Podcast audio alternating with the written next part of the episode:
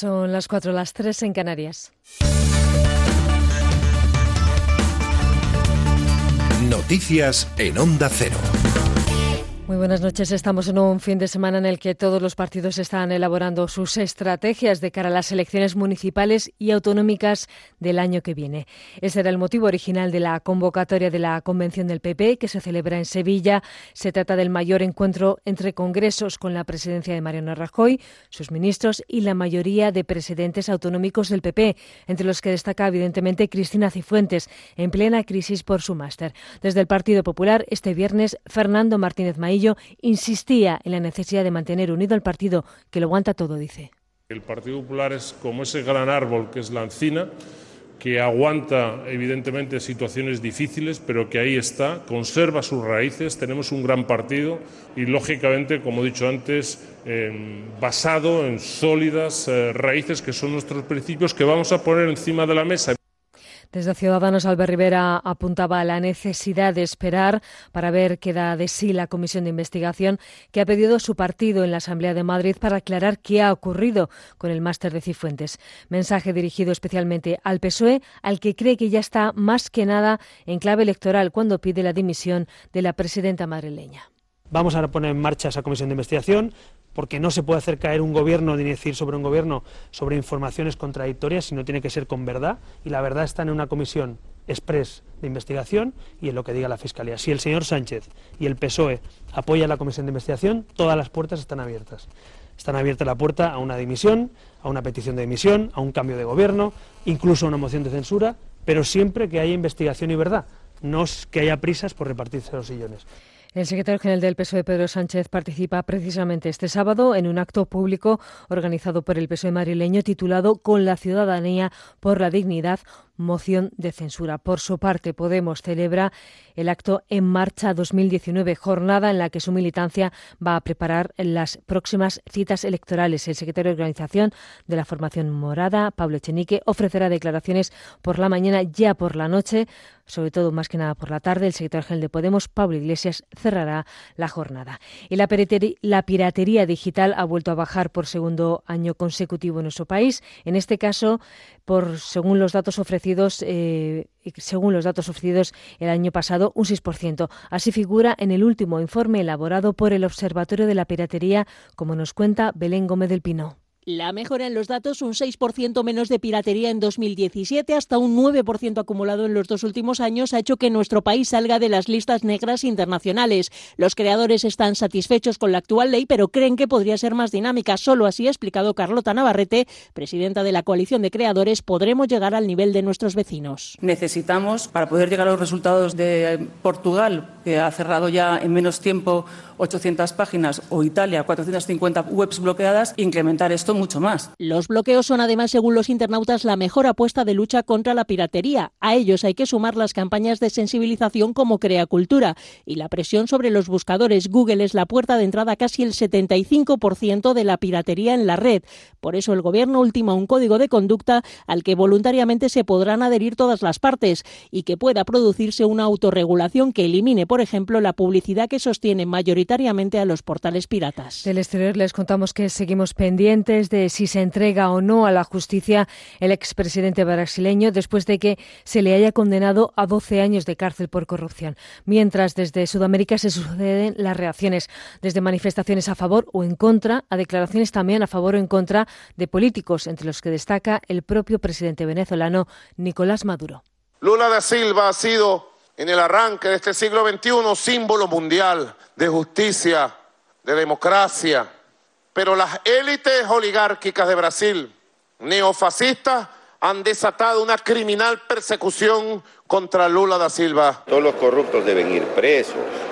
El señor, a pesar de que tenía una buena intención de voto para las nuevas elecciones, ha cometido delitos y estaba vinculado a Odebrecht. ¿Cómo va a quedar libre? ¿Cómo va a volver a gobernar Brasil? Es todo, se quedan en la compañía de Quédate con lo mejor, aquí en Onda Cero. Más información a las 5, las 4 en Canarias y como siempre en nuestra página ondacero.es. Síguenos por internet en ondacero.es.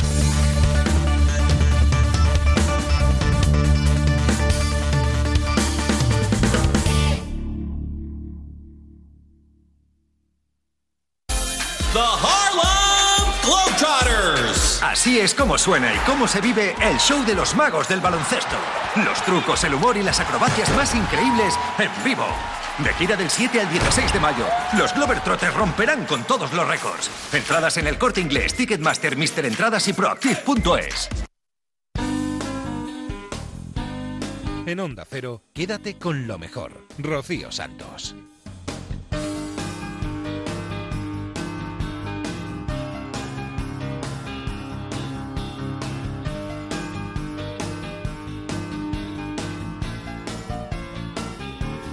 Muy buenas noches a todos, bienvenidos a Quédate con lo mejor. Aquí estamos de nuevo, es el programa resumen de Onda Cero, donde vamos a pasar un par de horas repasando lo que ha sucedido en esta casa en los últimos días.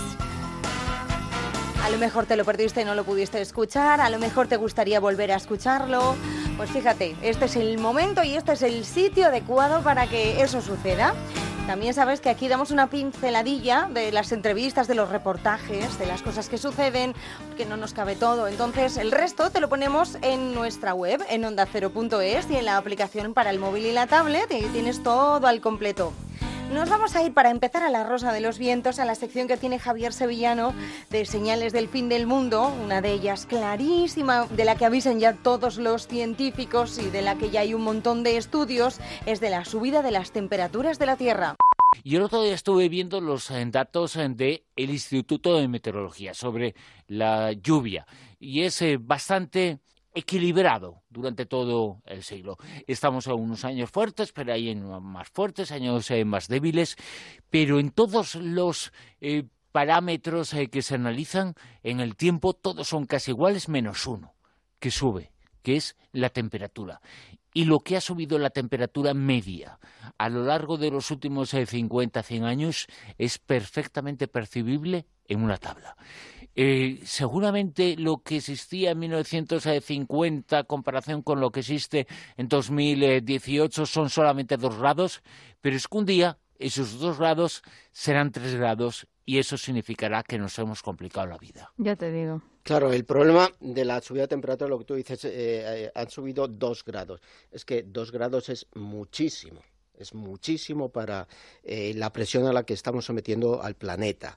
Y además, eh, esos dos grados de los que tú hablabas ahora mismo se han producido en un momento eh, a lo largo de la vida del planeta, que es evidentemente muy longeva, eh, se han producido en muy corto espacio de tiempo teniendo en cuenta esa historia tan larga que tiene, que tiene el planeta. ¿no? Se han producido a partir de, eh, de, la revolución industrial. Es lo que se denomina la era postindustrial. Y ahí es donde eh, sí hay los registros indican que e, ese aumento de temperatura se han producido en tan poco tiempo y justo a partir de que el hombre ha desarrollado su eh, industrialización eh, a tutiplén, por así decirlo. Entonces, eh, el planeta no está digamos, eh, acostumbrado, digámoslo en, lenguaje más coloquial, a que eh, se produzcan estos incrementos de temperatura que son significativos, es decir, uno o dos grados son, son, es, es, un incremento importante.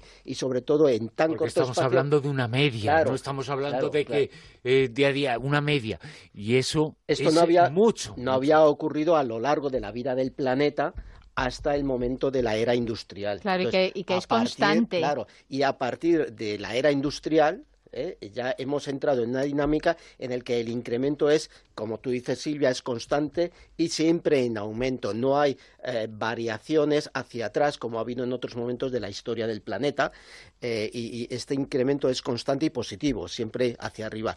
En, los acuerdos de París, como ya sabéis, en, el em, recientemente de los que ya se ha dado de baja, uno de los principales países mm, productores de estos incrementos de temperatura, como sabéis, Estados Unidos, en los acuerdos de, la, eh, eh, de la cumbre del clima de París, se adoptó eh, una, fundamentalmente intentar que esta temperatura no suba por encima de dos grados eh, centígrados hasta... esa fue un poquito la marca que se pusieron porque superar esos... Exactamente. Sí, hasta estos dos grados es grave y luego por encima de esos dos grados es pues, todavía más grave.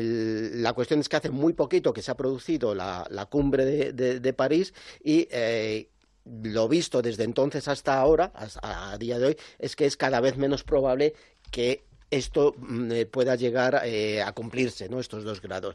Y entonces ya hay estudios científicos, ya hay científicos, concretamente creo que es de la eh, Universidad de Stanford en Estados Unidos, que ya se están planteando, ya han realizado estudios qué ocurriría en el planeta si esto no se cumple, como parece que no se va a cumplir. Si no, se, si no se baja, ¿no? En, efecto, ¿no? Y las conclusiones de este trabajo son demoledoras. Prácticamente los científicos dicen que no va a tener remedio, que es imposible parar y que eh, incluso ya en la situación que estamos ya sería, eh, no podríamos volver atrás, en, volver a resetear en un punto en el que mm, empezar a hacer las cosas. O que estamos eh, punto de, no retorno. Prácticamente sí. Eso es lo que dicen los, propios científicos. Incluso eh, alguno, algún ex científico de la NASA dice que esto es la receta y ideas para el desastre global. Y estamos en un punto que ya es prácticamente de no retorno. ¿no? Lo dicen científicos de, este concretamente el doctor James Hansen, que es un ex científico climático de la NASA. O sea, su, única eh, función en la NASA era analizar el, clima de, de la Tierra. Quédate con lo mejor en Onda Cero. Ella pensaba que era imposible que pasara algo bonito en un campo de concentración y relata la historia de amor de distintas personas que sobrevivieron en estos campos de concentración gracias a la fuerza del amor. Es Mónica González Álvarez que nos presentaba en La Rosa de los Vientos su nuevo libro Amor y Horror Nazi. Uno de los momentos eh, más eh, terribles en la historia de la humanidad, eh, los campos de concentración, y sin embargo salieron sentimientos tan puros como el amor, incluso entre los más malos y los más buenos, ¿no? Es lo llamativo de este libro, yo creo, ¿no? Yo venía de, de escribir Guardianas Nazis, un libro muy cruel, muy terrible, muy tremendo, en el que además yo también emocionalmente acabé muy tocada, porque hablaba de esas carceleras que trabajaban en los campos de concentración nazis. Y claro, yo pensaba realmente que en un campo era imposible eh, que existiese algo bonito, el amor, sentimientos, las emociones, ¿no? Debido a esa, a esa mm, ráfaga tan terrible de, eh, bueno, pues de peleas, de fustigamientos, de torturas, de crímenes, ¿no? Pero es verdad que eh, me topé con unas historias maravillosas donde que me han hecho aprender, yo creo, y me han hecho equivocarme por primera vez a la hora de escribir, ¿no? Y, digo equivocarme porque yo pensaba que era imposible enamorarse, eh, amar en un campo de concentración y a, raíz de conocer a estos personajes, a estos protagonistas reales, me han dicho, no, sí es posible enamorarse, sí es posible amar. Nos quisieron arrebatar eh, no solamente nuestras, nuestros enseres, nuestras pertenencias, nuestras casas, nuestras familias, quisieron arrebatarnos la dignidad, nos arrebataron incluso el cabello, nos plasmaron y nos tatuaron esos terribles números en los antebrazos, pero no, no pudieron jamás arrebatarnos algo tan, tan innato en el ser humano como son los sentimientos. Y allí es cuando a mí me desmonta la, historia, ¿no? Y cuando a mí me desmonta emocionalmente como periodista también, y cuando comienzo a investigar profundamente si era posible amar o no en el holocausto. Y descubriste que sí, claro. Sí, descubrí que sí, y tú, he tenido la gran suerte, y para mí es un regalo, eh, conocer a tres de ellos. Son eh, 14 eh, protagonistas, tres de ellos viven todavía, Paula, Howard y Nancy, y claro, tener eh, cara a cara a tres mm, personas, ¿no? dos hombres, dos mujeres y, y, un hombre que te digan mirándote, Mónica, yo amé, gracias al amor pude sobrevivir, era el sentimiento al que me aferraba, esa fe en el amor, el me estará esperando fuera esa persona amada, me lo decía Paula, ¿no? Yo a Paula le preguntaba, su marido falleció hace unos años, Klaus, y yo le decía, pero ¿cómo es posible que en 28 meses tú eras una niña de 19, 20 años recién casada, cuando te te separan de tu marido en esa plataforma de Auschwitz y no sabes de él en tanto tiempo, qué era lo que, a lo que te aferrabas, cómo podías sobrevivir. y me decía que aparte de la suerte era el, hecho de, estar casada, ¿no? El hecho de saber que Klaus estaba esperándola fuera en aquel lugar que se habían prometido que se iban a encontrar, como muchos supervivientes se habían prometido con sus familiares, nos reencontraremos en tal sitio. Hay eh, en este libro muchas de esas eh, historias, eh, pero me ha llamado particularmente la atención por la diferencia, porque son de dos mundos distintos y dos mentes distintas, una mente de las malas y una de las buenas. la chica llega hay como tanta y tanta gente injustamente llevada por una serie de, normas, entre comillas, y uno de los eh, guardianes eh, de ese campo de concentración bueno, pues eh, la elige para una cosa, pero se queda enamorado. Y seguramente eso eh, salvó muchas vidas, además de las suyas. ¿no? Sí, las relaciones entre, hay que, hay que aclarar que las relaciones entre eh, oficiales SS y prisioneras o prisioneros estaba completamente prohibido. Había una ley, de hecho, en aquel momento que prohibía el Tercer Reich la mezcla, ¿no? Esos matrimonios mixtos que se llamaban relaciones mixtas. Lo que pasa que luego, es verdad que los nazis se saltaban estas cosas a la torera. Cada uno luego en la intimidad de su casa, de, de sus barracones, hacían lo que ellos querían y hacían toda clase de aberraciones sexuales y también luego se enamoraban. El caso que tú me comentas. Eh, eh, esa historia, eh, perdóname, Mónica, pero me sirve para. pensar, leyéndolo lo he reflexionado, ¿no? Porque no tiene nada que ver esa época con esta, pero cuando ahora tanta gente y los periodistas tenemos una labor en eso, tanta gente dice, es que se han saltado la ley. No, no, es que los prisioneros de Auschwitz también se la saltaron algunos y gracias a eso hemos conocido su historia. Claro. Eh, eh, la, ley no es cerrada, la justicia sí, pero la ley no. Efectivamente. Entonces, en aquel momento, Franz Bunch, que ese es el personaje asociado de las SS de Auschwitz, eh, se enamora de Elena Citronova, una eslovaca judía que llega a ese campo de Auschwitz, llega al barracón del Canadá, que era donde llegaban las pertenencias de todos los prisioneros, joyas, enseres, todo aquello que tenía valor. Luego lo distribuían, organizaban y lo enviaban de nuevo a Alemania. Ella trabajaba allí, bueno, no trabajaba, se coló a trabajar allí eh, por una serie de circunstancias y él se enamora de ella porque le canta el cumpleaños feliz. Alguien dice cantarle el cumpleaños feliz y ella se lo canta y él se, se queda prendidamente enamorado. Ella le rechaza continuamente porque evidentemente odia a los nazis, pero él se gana su favor y sobre todo su cariño cuando él le arriesga su vida por ella. Es decir, eh, le da de comer, le da incluso algo de, eh, para protegerse los pies, unas botas, salva la vida de su hermana cuando estaba a punto de morir en la cámara de gas, salva la vida también de Elena. Esa serie de circunstancias, al final Elena le toca en el corazón, se escriben notitas de amor porque no podía ni siquiera hablar ni, intercambiar palabra alguna. Y ella decía en algún documental, y yo lo plasmo en el libro, hubo un momento que le amé. Claro, esa afirmación tan rotunda de sentí amor por, mi captor. Qué duro tiene que ser para ella reconocer eso, ¿no? Claro, pero, es que dentro del drama es normal. Ella no podía negar los sentimientos que tenía. Quédate con lo mejor, con Rocío Santos.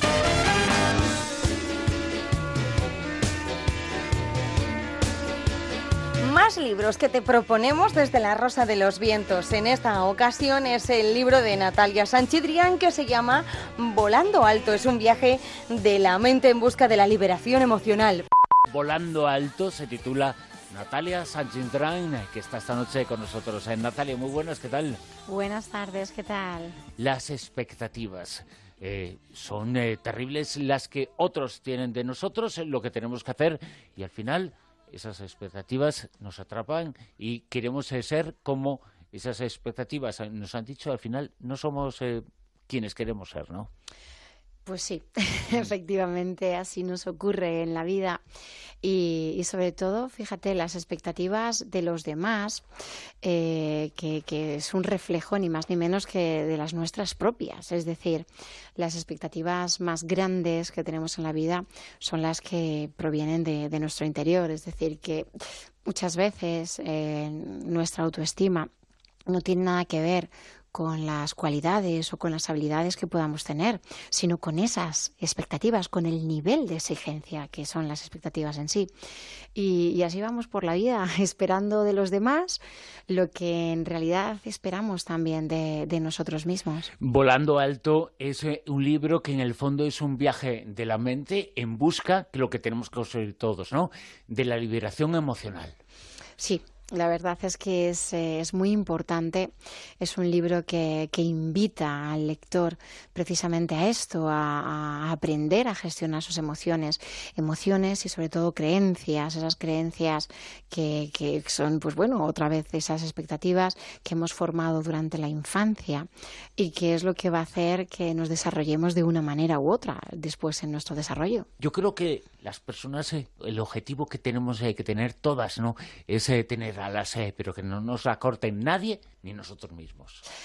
Sí, creo que es muy importante el sentimiento de, libertad. De libertad en, cualquier aspecto, en cualquier terreno de nuestra vida, en cuanto a pareja, relaciones, en cuanto al trabajo, en cuanto a poder de expresión, siempre y cuando con el respeto, por supuesto, de por medio, pero sí es cierto que, que muchas veces intentamos hacer algo o tenemos sueños, sobre todo desde pequeños, y inconscientemente de una manera u otra se nos van cortando las alas. Y lo que ocurre después, eh, ya cuando somos adultos, es que como hemos crecido con esas, eh, pues, con esas creencias eh, de no hacer esto, de no hacer aquello, por el que dirán, o, o porque esto no te va a ir bien, o porque esto no te va a traer dinero, al final acabamos con esas alas que no pueden volar. Y al final nos damos cuenta que no son nuestros miedos eh, los que actúan, eh, sino que los eh, miedos de otros se han somatizado y los hemos hecho nuestros.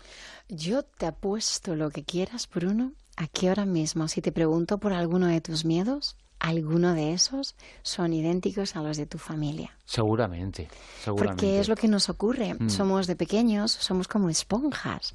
Y entonces vamos adquiriendo todos estos miedos que tenemos alrededor, en nuestro entorno. Y vienen pues por nuestra familia, que lo hacen inconscientemente, ellos no son culpables tampoco porque a su vez ellos los han adquirido también de sus familiares. Así que así, generación tras generación, nos vamos dando cuenta, Bruno, de que muchísimos de nuestros miedos no son nuestros. Y en muchas ocasiones eh, que nos me lo decías eh, antes, ¿no? No sé, ponemos una máscara, estamos hoy con una máscara toda la vida, que es ese conjunto de miedos, de expectativas, de creencias de los otros, y llevamos una máscara que descubrimos que nosotros mismos estamos debajo, pero nos mostramos como que no somos. Sí, correcto. Eh, yo en eso creo que he hecho un máster. O sea, yo mm. era una persona eh, que ah, exteriormente transmitía pues eh, seguridad o, pues, en el trabajo era una persona independiente, etcétera, y no tenía nada que ver no tenía nada que ver. Yo recuerdo, estaba durmiendo con la luz encendida hasta los 35 años, era una persona muy miedosa, muy insegura, pero quería aparentar para que no me comiera el mundo mm. exterior, quería aparentar otra cosa, quería, me inventaba esa vida externa, por así decirlo, eh, me hacía la chulita, comúnmente entre nosotros, eh, me hacía así, como si fuera otra persona que no tenía nada que ver a la verdadera Natalia Sánchez Drián, que, que soy hoy.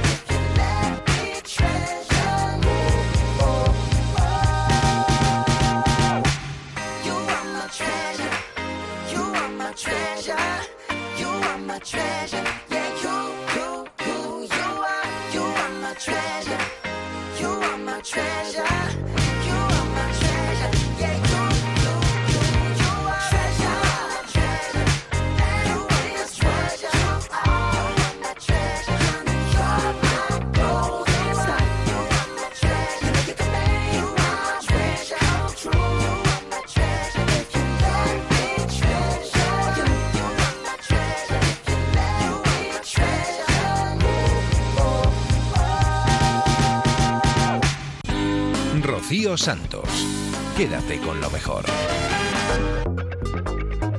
Otra novela que te vamos a proponer desde La Rosa de los Vientos es el viaje de aventuras y peligros que nos trae el escritor Francisco Narla en su nuevo libro llamado Laín el Bastardo, Premio Narrativas Históricas. Francisco, muy buenas, ¿qué tal?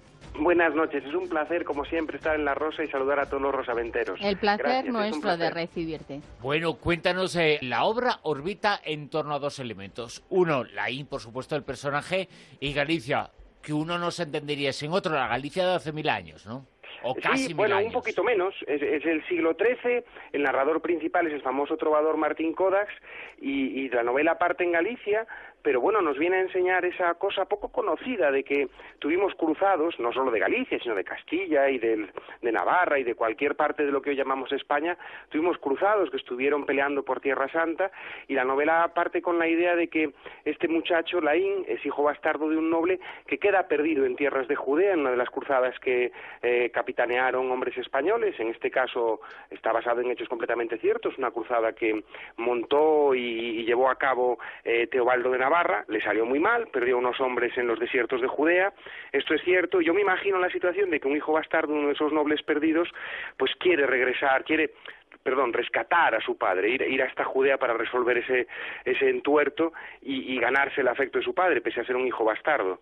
El problema es que, como había que apretar un poco al personaje y hacer que la novela fuera divertida, no solo lo llevamos a Judea, sino que luego lo complicamos con el tráfico de perlas del estrecho de Hormuz, con los famosísimos Hasashin y hasta con el Imperio Mongol. Una novela que es eh, novela río, ¿no? Eh, porque como siempre que escribes no tiene fin. bueno, ala, qué malo eres. Eh, no tiene... fin y es eh, fantástico, pero eres una persona que le gusta escribir, ¿eh? sí, bueno, pero yo creo que la novela histórica generalmente se acepta en novela grandota, es verdad.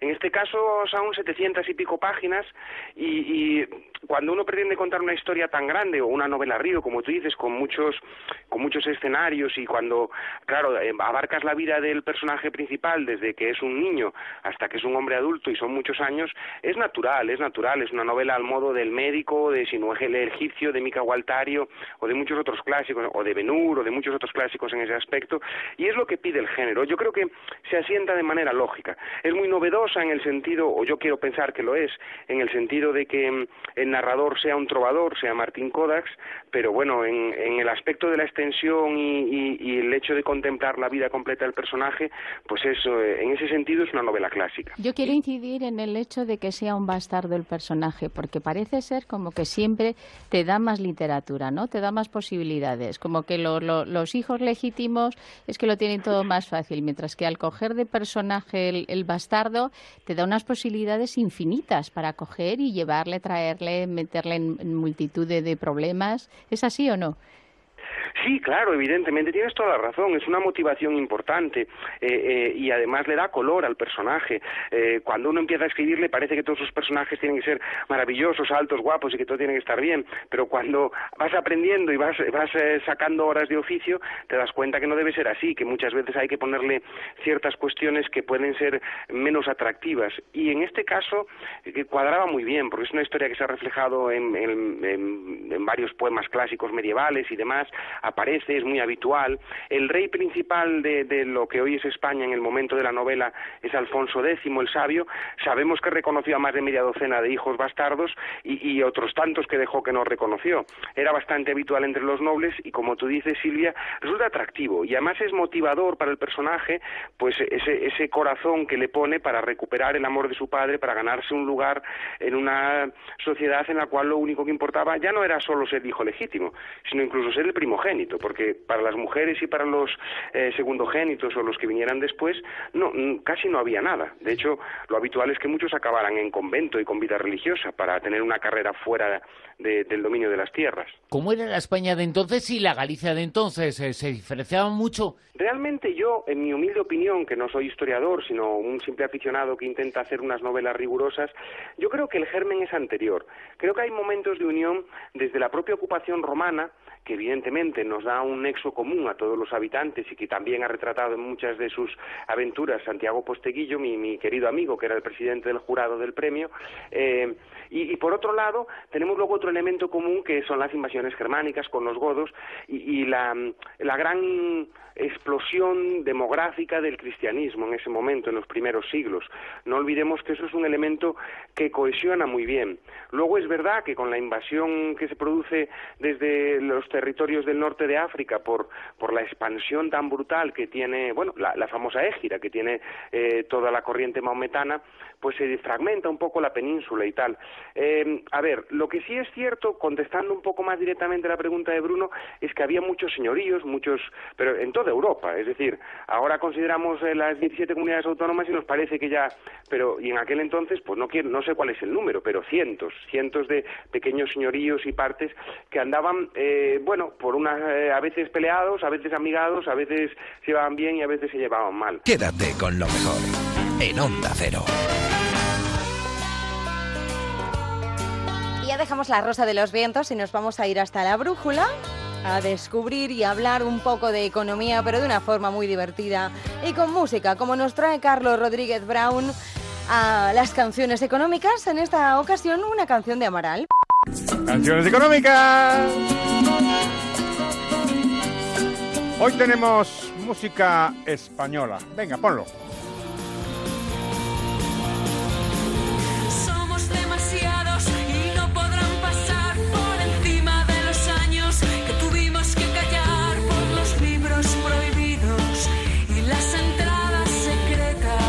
Bueno, pues nada menos que Amaral, este famoso grupo musical español de pop rock, originario en, Zaragoza, informado por Eva Amaral y por Juan Aguirre. Tuvieron mucho éxito, como sabéis, es un grupo muy conocido.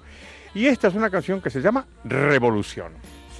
Y me llamó la atención. Yo creo que no hemos hablado todavía de. Aunque hemos puesto algunas canciones marxistas y comunistas y esto, no hemos hablado suficiente de el, gran atractivo que tienen las revoluciones y el enorme peligro que acarrean. Las revoluciones se plantean siempre como un soplo de libertad y de prosperidad.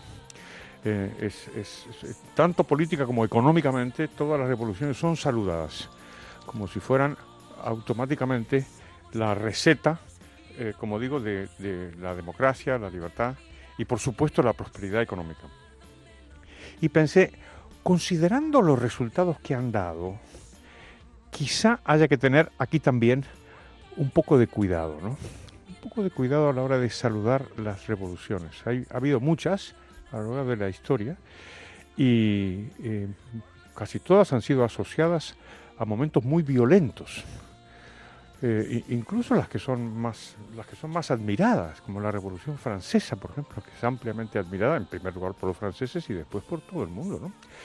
En la Revolución Francesa no se sabe muy bien cuánta gente murió, pero los historiadores estiman que puede haber sido entre 20.000 y 40.000 personas asesinadas. ¿eh? La inmensa mayoría, como siempre, gente modesta, modestos trabajadores. Por eso los revolucionarios suelen matar a los reyes, matan a los zares, matan a, los, las grandes figuras y le cortan el cuello a María Antonieta, para que nos quedemos con esa imagen y no con lo otro, que son las grandes matanzas de del pueblo llano, por no hablar del comunismo, en fin.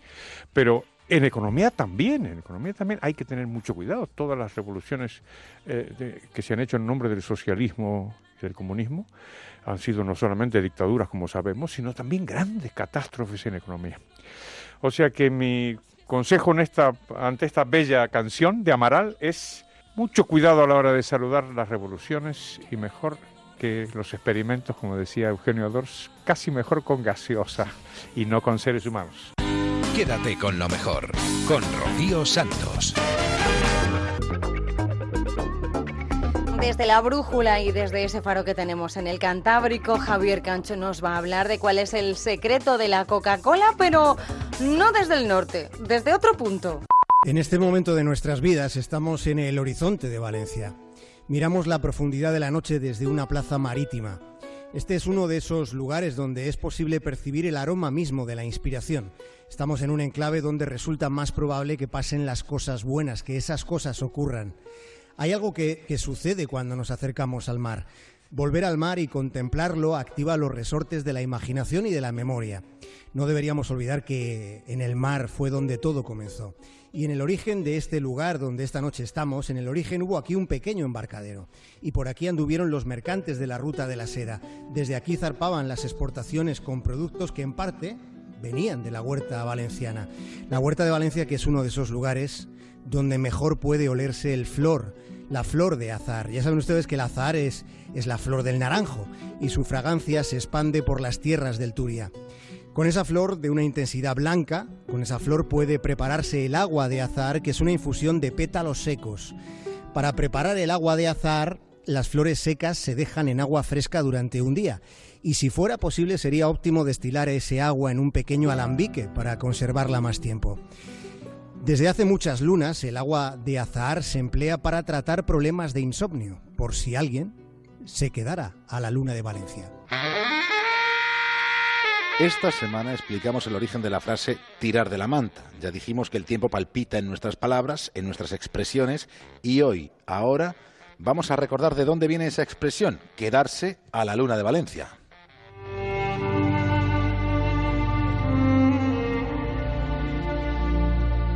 Hace ya algunas centurias la ciudad de Valencia estuvo amurallada como lo estuvieron la mayoría de las poblaciones de Occidente. Las puertas de la ciudad tenían un horario de cierre, y se cuenta que si no podías entrar, te encontrabas con las puertas cerradas, entonces te quedabas a la luna de Valencia. En Valencia, los ríos son jardines y los murciélagos son un símbolo. Ocurre como tantas veces sucede que es una leyenda la que explica el motivo, una leyenda en la que se cuenta que fue el revoloteo de los murciélagos lo que despertó al rey Jaime y a sus soldados mientras estaban acampados. Gracias a ese desvelo pudieron percatarse de el inminente ataque nocturno que habían preparado los musulmanes.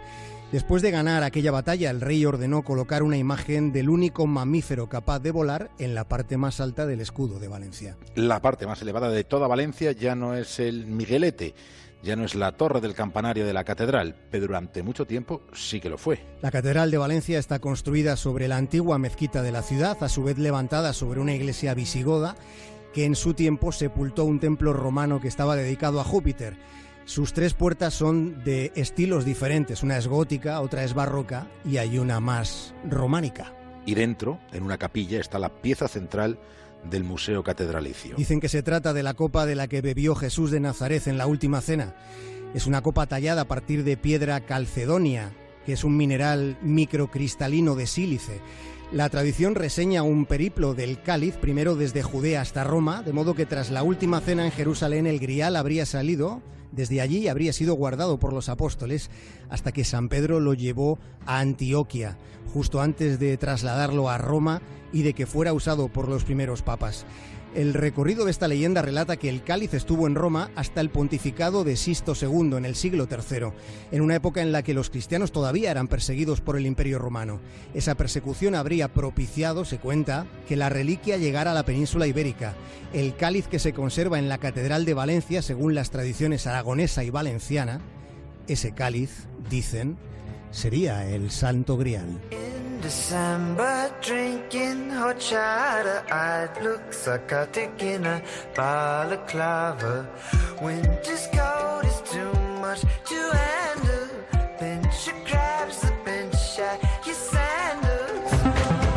tema que estamos escuchando lleva por título Horchata, como ya habréis adivinado. Pertenece al segundo álbum de una banda de rock de Nueva York que se llama Vampire Weekend. La canción empieza cantando que en diciembre bebiendo horchata. Todo el mundo sabe que la horchata es valenciana, hasta en Estados Unidos, por lo que se ve, saben que, que es la horchata aunque es probable que sean menos los que estén al tanto de que la leche de chufa es apta para celíacos y para diabéticos. La horchata, desde luego, es mucho más sana que la Coca-Cola. Esto sí que se sabe. Lo que se desconoce en la mayor parte de España es que el origen secreto de la Coca-Cola procede de un pueblo de Valencia. Fue en un pueblo de Valencia, en un lugar llamado Aielo de Malferit, donde se elaboró por primera vez un brebaje llamado Nuez de Colacoca. Sí, un joven valenciano fue a presentarlo a un certamen de bebidas en Filadelfia. Aquello era una especie de licor concentrado sin alcohol, con un aspecto y un sabor muy parecido al, al famoso refresco. La base era la misma, nuez de cola y hojas de coca de Perú. En un principio se llamaba anís celestial y se etiquetaba como jarabe de fábrica de licores de Ayelo en Valencia. La fórmula secreta de la Coca-Cola no fue una feliz ocurrencia de un farmacéutico de Estados Unidos, más bien cabría pensar que aquellos valencianos eran muy buenos haciendo lo que hacían.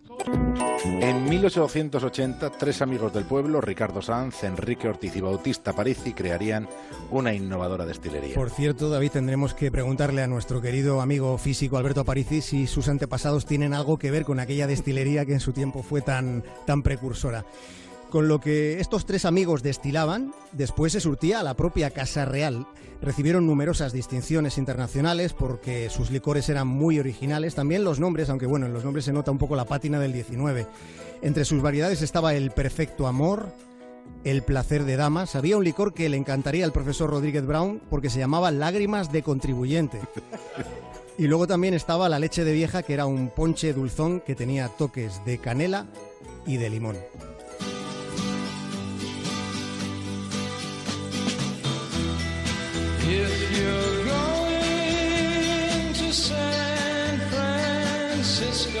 Quizá les hubiera gustado más ir a San Francisco, pero uno de estos tres amigos cruzó el Atlántico para presentarse en un certamen de bebidas de Filadelfia. Era ya el año 1885. Y aquello fue solo un año antes de que oficialmente naciese la Coca-Cola. Aparici viajaba mucho a Estados Unidos para tratar de hacer mercado allí. En aquella época una plaga había acabado con las viñas que utilizaban aquí en Valencia, de modo que Aparici trajo de América una vid que era más resistente y que todavía se utiliza. A cambio, este hombre iba dejando por allí botellas de nuez de cola coca. Un año después de aquello, en 1886, resulta que un farmacéutico de Atlanta, un tipo llamado John Pemberton, anunciaba la creación de un brebaje medicinal que era una mezcla de hojas de coca y semillas de cola. Al principio lo llamó wine coca, vino de coca, de vino de Coca-Cola, porque enseguida pasó a adoptar este nombre. Antes de que se convirtiera en un fenómeno planetario, en Ayelo de Malferit dicen, y lo dicen con sarcasmo, que vaya casualidad, y añaden que el tal Pemberton nunca dijo toda la verdad y nada más que la verdad.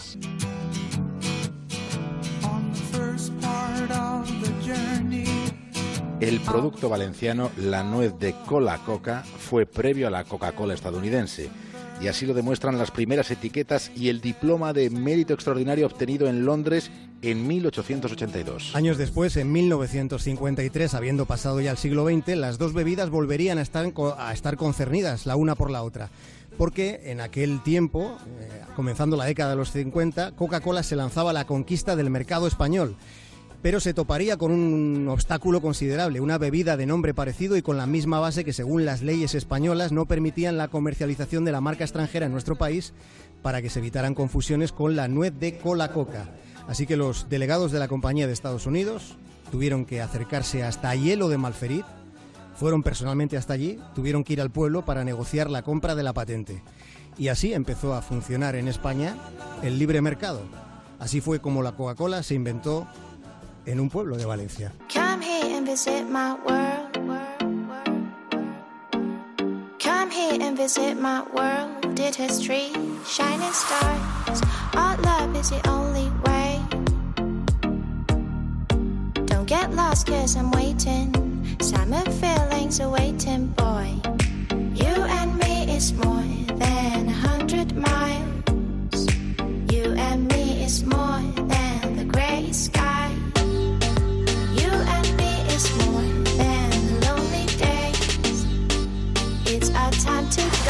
Dance with me one more time. You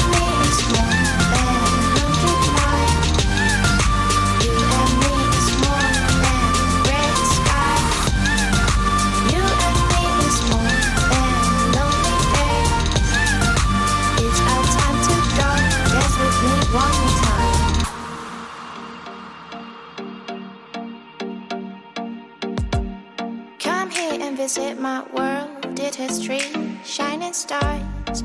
Our love is the only way. Don't get lost, cause I'm waiting. Summer feelings are waiting, boy. You and me is more than a hundred miles. You and me is more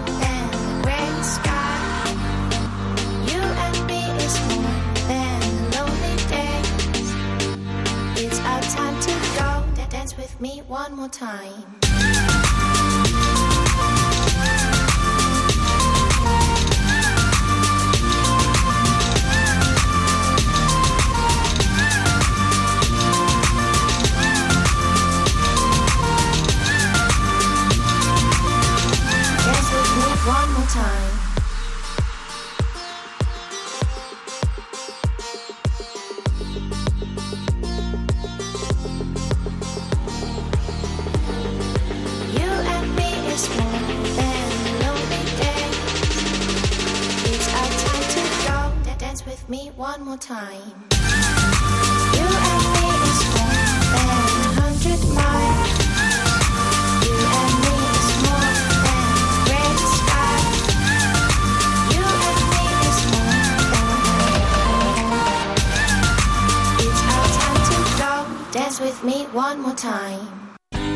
Quédate con lo mejor, con Rocío Santos. Qué orgullosos estamos de ella. Cuatro títulos europeos consecutivos, una medalla en las Olimpiadas. Lidia Valentín, paisana mía, desde aquí le mando un beso enorme. Se pasó por los micrófonos del transistor para hablarnos de su última medalla en los campeonatos europeos. Impresionante lo tuyo, ¿eh? No sé yo, eh, no sé yo ni qué decirte. A una persona que es cuatro veces campeona de Europa, eh, vigente campeona del mundo, campeona olímpica, que ya te llegará la, la medalla, plata en Pekín, de verdad, eh, solo puedo decir que tengo una admiración tremenda hacia tu persona. Pues muchas gracias. Eh, la verdad que, que sí, que estoy muy contenta con el resultado de esta tarde, con estas tres medallas eh, de oro, con esta cuarta corona europea. Y ahora pues eh, estoy disfrutando muchísimo de, de estas medallas, eh, ya que ha sido una, una tarde muy buena para mí, una competición muy buena y hemos venido con ese propósito que era conseguir esas tres medallas. Hmm. ¿Hay fiesta en, en Bucarest? ¿Se puede disfrutar o no? ¿Qué va? Nada. no, estamos como súper apartados de todo. y Pero bueno, estamos eh, acabamos de cenar ahora y nos reuniremos un poco el equipo que quedamos, con los técnicos y tal, pues a tomarnos algo aquí en la recepción o con otros países. Pero bueno, eh, tampoco somos muy fiesteros. Ah, pues yo pensaba que después de... Aunque, la, aunque de- sí que es cierto que, que, que, hombre, es que la ocasión Claro, lo lo merece. merece. Lo que pasa que hay veces como que estás tan, uf, tan cansado que es como, uff.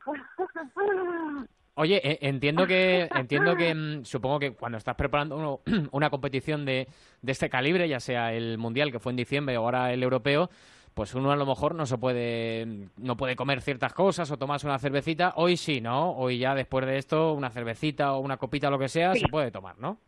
Exacto. Hoy, después de competir, ya te puedes tomar lo que quieras. Eh, sí que es cierto que cuando estás en preparación, eh, la alimentación es estricta y obviamente el alcohol no entra en la alimentación ni en la suplementación ni en nada de la preparación. Y entonces, pues bueno, pues ahora tienes un margen de que si te, te quieres tomar algo. Yo personalmente tampoco es que me guste el alcohol, o sea, que tengo suerte en eso, así que me gusta más a lo mejor comer otras cosas que realmente no suelo comer en la preparación y como. Pues nada, tómate otro plato, aunque ya me has dicho que acabas de cenar, pero si te tienes que tomar otro plato de huevos fritos con patatas, por ejemplo, ¿eh? que siempre que siempre va bien, Por te lo, ejemplo, qué rico. te lo tomas a nuestra salud. Oye, que, que, que eres un poco abusona, ¿eh? Eres un poco abusona, lo digo porque vienes de ganar el Mundial en diciembre y casi con un poquito de preparación vas y otra vez campeón, campeona de Europa, tres medallas, lo tuyo es, es tremendo, vamos. Bueno, sí, la verdad que estoy muy contenta porque sí que siento que la preparación ha sido corta, porque como bien has dicho, hace tres eh, meses estábamos en Anaheim compitiendo en el Campeonato del Mundo, en el cual quedé primera, y descansamos muy poco. El periodo de Navidad, eh, días, recuerdo ya comenzamos a, a preparar este europeo. Sabía que la preparación era al 200% como siempre hacemos, era un poco más light. No buscábamos hacer grandes marcas, sino a conseguir los, las medallas eh, de oro, que sabíamos que teníamos muchas opciones. Entonces, pues bueno, eh, al final ha salido todo como queríamos y, y contentas. Y ahora, casi sin parar, eh, retomaremos para los Juegos del Mediterráneo que están en Tarragona en junio. Ha sido Lidia, eh, entre comillas, ¿eh? Eh, más fácil de lo de lo esperado porque en, arrancada no has tenido rival, o sea, ya, ya habían terminado todas y has empezado tu, tu competición y eso era levantar la primera y ya, y ya eras oro.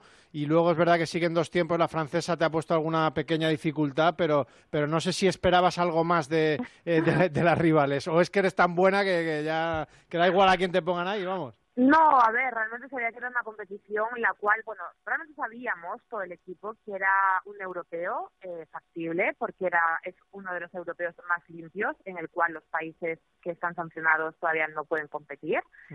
Entonces, eh, yo personalmente en mi categoría sabía que, que rivales eh, tenía y más o menos las marcas que hacían. Entonces, por eso la preparación no fue eh, 100%.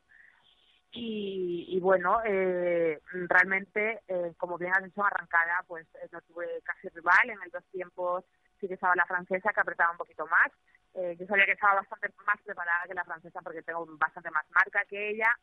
Y, y el último intento posiblemente desconecté un poco en el fallo que tuve con la cargada en con 140 por el hecho de que ya sabía que había ganado. No sé, y entonces estaba contenta, pero sí que es cierto que, que dos tiempos estaba la francesa que apretaba bastante. Quédate con lo mejor en Onda Cero. Vamos a despedir esta primera hora de Quédate con lo mejor con más deporte, con más transistor, con el equipo español de la Copa Davis capitaneado por Sergi Bruguera. Una entrevista de más de 50 minutos de duración. Hemos resumido los mejores momentos, sobre todo el momento final en el que le preguntamos a cada uno de los campeones de tenis por qué otro deportista o por qué otra persona se cambiarían. En Valencia con los jugadores de la Copa Davis, con Rafa Nadal, con David Ferrer, que cumple 36 años y que le han estado cantando el cumpleaños hasta hace un rato ahí aquí al lado, con Roberto Bautista, con Paulito Carreño, con Feliciano López y con el seleccionador Sergi Bruguera. Capitán, tener al número uno da, da garantías. ¿Sales como el primo de Zumo solo a la cabeza? Hombre, muchas garantías, sí. Era el número uno del mundo en el equipo. Da tranquilidad. Rafa, ¿te ha hecho ilusión el, el- el número uno? ¿O, es- o como lo estabas viviendo así un poco y has dicho, bueno, pues si viene, viene, si no... Si te soy sincero, ni lo sabía. No me me enteré porque me lo dijeron. ¿no? Yo- Me hizo ilusión, evidentemente, terminar el año pasado número uno. Bueno, cuando uno lleva unos meses eh, sin poder jugar, pues yo sinceramente desconecto un poquito de, de- del ranking, de los puntos, de todas estas cosas. Y me enteré porque, porque me lo dijeron, porque la verdad que no intento no pensar mucho en, en cómo van las cosas, porque cada semana que estás eh, parado, pues son, aunque vuelvas a ser número uno, a la larga, es evidentemente cada semana que no juegas son puntos que pierdes, puntos que dejas de sumar y las opciones de terminar arriba en el ranking, pues eh, habiendo prácticamente regalado tres meses del año, pues son un, poqui- es un poquito más complicado, pero bueno. ¿Y qué tal estás? Con ilusión, básicamente, y, y bueno, físicamente espero que, que me responda. Que llevo desde el año pasado en, en Shanghái, que son ya muchos meses, son cinco, cinco meses pues que han sido complicadillos, no he podido terminar ningún torneo. Eh, ahí estuve con problemas en la rodilla eh, el año pasado en Shanghái. Y desde ahí, pues tanto en París, que me tuve que retirar, como en Londres, que también, pues no, no, no terminé bien. Después, cuando me había recuperado de la rodilla, pues en Australia, eh, en cuartos, tenía una buena oportunidad y, y sí, me rompí el, el psoas, el ilíaco, y, joder, y en- y en Acapulco lo mismo. O sea que estoy con, con ilusión de jugar, la verdad, porque llevo unos meses sin, sin jugar y aquí estoy para intentarlo. Cuando ves chavales de 14, 15 años, eh, ¿estás viendo a- al Rafa mm, con 15 años y estás diciendo, anda, y que no te queda? no, no. Y, No, es que pero- ¿sabes lo que pasa? Que con 15 años, con 14 años, yo era igual que cualquiera de ellos. Yo no me planteaba, bueno, yo sabía que en mi edad pues sí que sí que destacaba, pero, pero no era ni tan siquiera en esa edad, a los 15 a lo mejor ya, pero a los 14 eso no era ni tan siquiera el mejor, con lo cual, bueno, yo iba haciendo mi camino y, y yo no sabía si, si iba a ser profesional con 14 años, la verdad. Y, y bueno, uno va haciendo las cosas y, los chicos jóvenes de esa edad, pues yo creo que debe ser igual, ¿no? Esforzarse al máximo cada día, pero sin tener unas grandes expectativas, tener ilusiones y, y- vivir las cosas como, como toca, sí, pero hay veces que las expectativas demasiado grandes pues son difíciles de, de asumir y, y las decepciones que siempre las hay, pues eh, Decepciona muchas veces más para los padres que para los propios niños, ¿verdad? Sí, pero es que si la hay mucho- hay- el problema es que si la decepción es muy grande para los padres, se convierte muy grande para los niños también. O sea que eh, por eso te lo digo, ¿no? uno tiene que ir a, a entrenar, a disfrutar, a pasarlo bien también. ¿Sabes? Creo yo. Y, y cuando estás dentro de la pista, pues intentar dar, dar tu máximo, esforzarte. Y, y es importante tener gente al lado que, que sepa de, de la historia y que esté preparada. Rafa, ¿llega, ¿llegan los mejores siempre o llega el mejor siempre o llega el, el- no voy a decir el que más suerte tiene, pero al que mejor le preparan, al que mejor le orientan, al que... Es que en el, Porque muchas en el veces te das tenis cuenta es, que dices, en el tenis es ABC, en el tenis sí que llegan los mejores. En el fútbol. Yo quiero pensar, por ejemplo, que también, pero sí que es verdad que dependes de que un entrenador te ponga, de, de que, de que bueno, de que a un ojeador le guste si te lleve por el, por el, por el lugar adecuado, al equipo adecuado, que después el equipo, pues a lo mejor le, Te lo el estilo de fácil. juego se acomode bien a ese equipo. En el tenis eh, somos uno contra otro, ¿no? Con lo cual, si tú eres mejor, ganas. Y si ganas, pues te vas para arriba y, y- y te conviertes en profesional. Con lo cual, no hay mucha especulación. En el fútbol hay más especulación, en el tenis hay un ranking. ¿Tú también lo ves así, David? Sí, totalmente de acuerdo con Rafa. Sí, como es que lo ha explicado muy bien. En el tenis desconozco obviamente otros deportes o el fútbol, pero es verdad que en el tenis si juegas bien vas subiendo en el ranking y, si no juegas tan bien y pierdes partidos, pues o te quedas en el nivel o, bajas del ranking. No, no hay un margen de, error.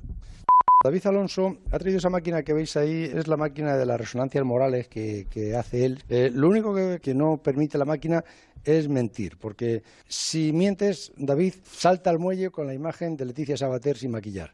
Y, y entonces Y eso es se, duro. no- se nota rápido. Eso ¿sabes? es muy duro. David, da la cuerda. Se trata de que os arriméis al toro lo más posible, ya que vais a actuar en la Plaza de Toros de aquí de Valencia dentro de poco. Eh, a todos vosotros os gusta otro deporte o tenéis otra afición aparte del tenis. A, muchos niños, a otros deportistas les gustaría ser Nadal, Ferrer, Bruguera, Roberto Bautista, Pablo Carreño. ¿Por qué deportista os cambiaríais un fin de semana? ¿Por qué deportista o, qué- o por qué personaje? O entre semana, que hay Champions. A ver, Pablo. O sea, es difícil esta pregunta y me abro fuego yo encima. Me, Sí, claro, me dejáis aquí. Deportista difícil. Deportista, que más da? Hombre, a mí me gustaría mucho cambiarme por Fernando Alonso, pero cuando ganaba el Mundial. Ah, cuando ganaba. El tira caballo ganador. Está bien. Hombre, me gustaría cambiarme para... para... Que si ya que te cambias, te cambias bien. Claro, para, para ganar. Con el McLaren no, ¿no? ¿Eh? Hombre, ojalá que, ojalá que este año también me pueda cambiar por él, pero bueno. A ver, Me gustaría que fuera un poco más fácil de conducir el coche, ¿sabes? Roberto, ¿tú por quién te cambiabas? Yo me cambiaría esta semana por Sergio García en el Máster de Augusta. Anda, mira. ¿Juegas al gol? ¿Te gusta? Me gusta, pero soy muy malo. Sí, yo, me he hecho todas las zanjas de, de, de Brunete, me las he hecho de todas solo. Rafa. Bueno, pues yo me cambiaría esta semana, pues eh, ya que está el máster de Augusta, yo, yo iba a decir Sergio también, pero como lo ha dicho él, pues yo di- digo Tiger Woods. ¿No te cambias por Cristiano mañana? Y por, o por Asencho, Marjo. No, yo. Bueno, yo he Sí dicho, te yo, he dicho Tiger Woods. Vale, vale. No, no. eh. ¿Y, el, ¿Y el seleccionador por quién, se- por quién se cambia? Yo me cambiaría cualquier fin de semana por Messi. Eh, es verdad. está- Este, el próximo y el próximo, cualquier fin de. Y me va bien. Este fin de semana está bien, porque mira, ha jugado un ratito, ha arreglado el partido, Sí, marca sí, un gol. Hombre, no si me cambio, preferiría jugar todo el partido. Si Yo fuera como, por- como Pablo. Si fuera por Bustillo, no, te- no le importaría que te cambiaras ya para siempre. ¿Y David? Eh, ¿Y David Ferrer? Bueno, yo como por Rafa no me puedo cambiar porque es el tenis, me cambiaría por Pau Gasol. Pues eh, os agradezco infinito a la selección española de tenis, a, a todos, a Roberto Bautista, a Paulito Carreño, está ahí todavía el hombre como que, claro, como que como quería ser Fernando Alonso, pero con el coche bueno, ha jodido. A Rafa Nadal y a, y a mi primo David, que, que cumple hoy 36 años, pero es como si cumpliera 26, porque es- está igual. Rocío Santos. Quédate con lo mejor.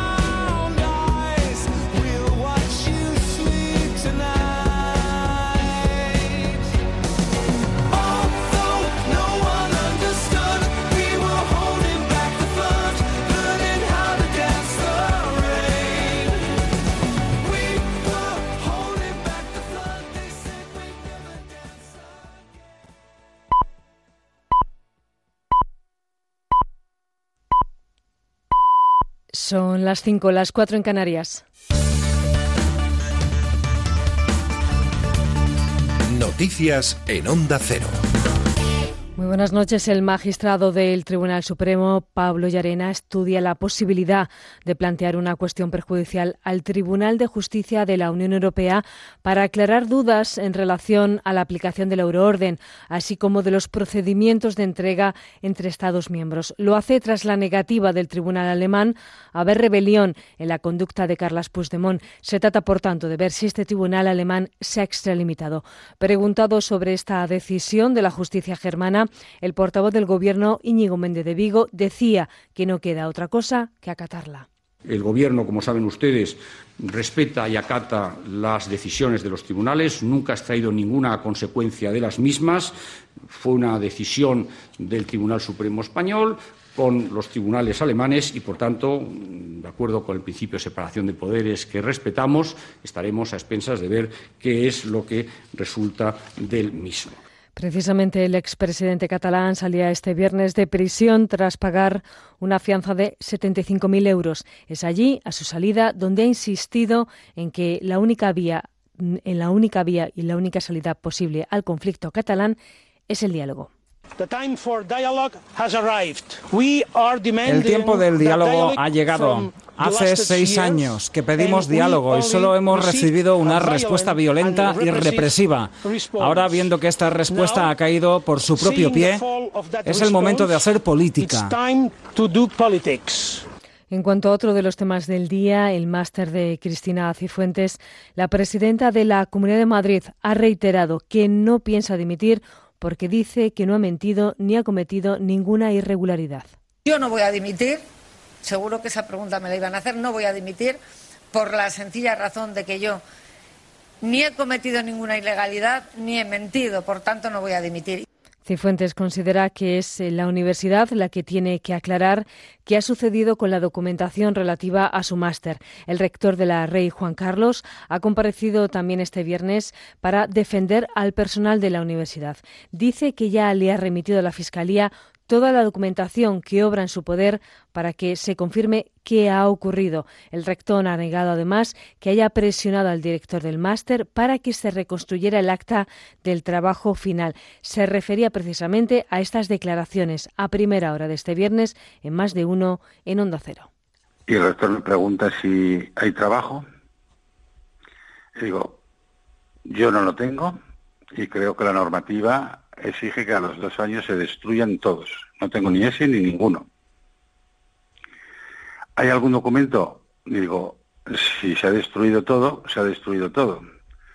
Y me dice, pues hay que encontrar un documento, hay que reconstruir un documento, literalmente. Enrique Álvarez Conde ha querido matizar esta pasada tarde estas declaraciones para afirmar que el acta que presentó no era una reconstrucción, sino un documento interno del rector del que sí mantiene que ha recibido presiones. Desde el PSOE se insiste en plantear una moción de censura contra Cifuentes. Desde Podemos, Pablo Iglesias reitera que la presidenta madrileña tiene que dimitir. Parece que la Rey Juan Carlos, si eres del Partido Popular, te regalan el título. Eso no se lo merecen los estudiantes de la Rey Juan Carlos, que se tienen que esforzar muchísimo. Creo que por dignidad y por sentido común, la señora Cifuentes debería dimitir.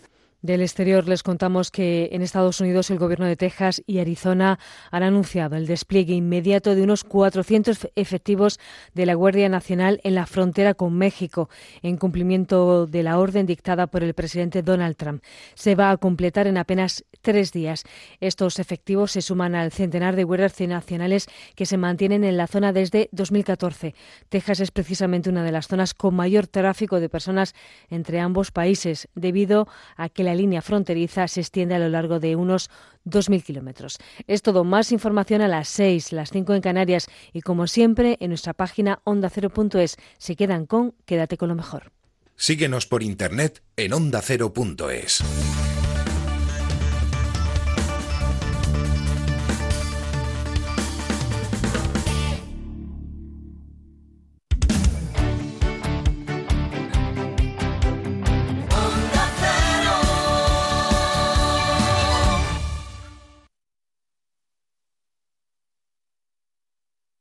Por fin no es lunes. Un programa entretenido y cercano. Nos encanta el debate, nos encanta que tengas tu propia opinión y que la expreses en Por fin no es lunes. ¿Vosotros pensáis que se puede tener amigos con distinta ideología? ¿Y las parejas? ¿Qué pasa con la propia familia de Un cada uno? programa interesante. Para los hebreos, el año en el que estaríamos sería el 5776. Los musulmanes estarían en 1437 porque toman de referencia a Mahoma y los chinos en el Por fin no es lunes. Jaime Cantizano. Os espero los sábados y domingos de 8 a 12 de la mañana. Te mereces esta radio. Onda Cero, tu radio. En Onda Cero, quédate con lo mejor. Rocío Santos.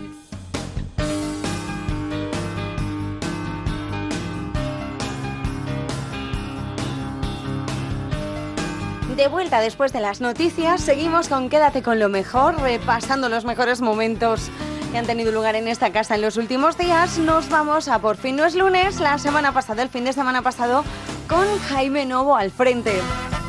Nos vamos a redescubrir la historia de la mano de Juan Jesús Botín y Luis Omar, los chicos de Ad Absurdum, que nos hablaban de los matrimonios homosexuales a lo largo de la historia. Nosotros tendemos a pensar que en el siglo XXI somos súper adelantados, que eh, lo que hacemos hoy en día es totalmente nuevo, pero es lo que decía, en realidad eh, podemos encontrar o podemos ver que en el pasado hay ejemplos de matrimonio o cosas parecidas a homosexuales.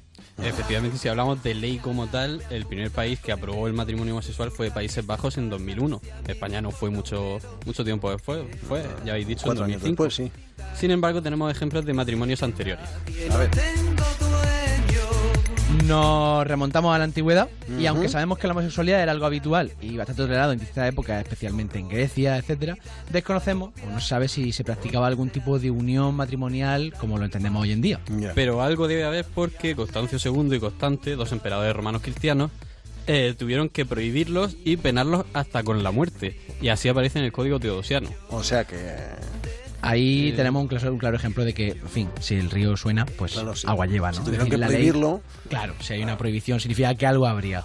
Ahora bien, eh, te lanzamos una pregunta. ¿Sabéis quién permitía la unión entre personas del mismo sexo en la Edad Media?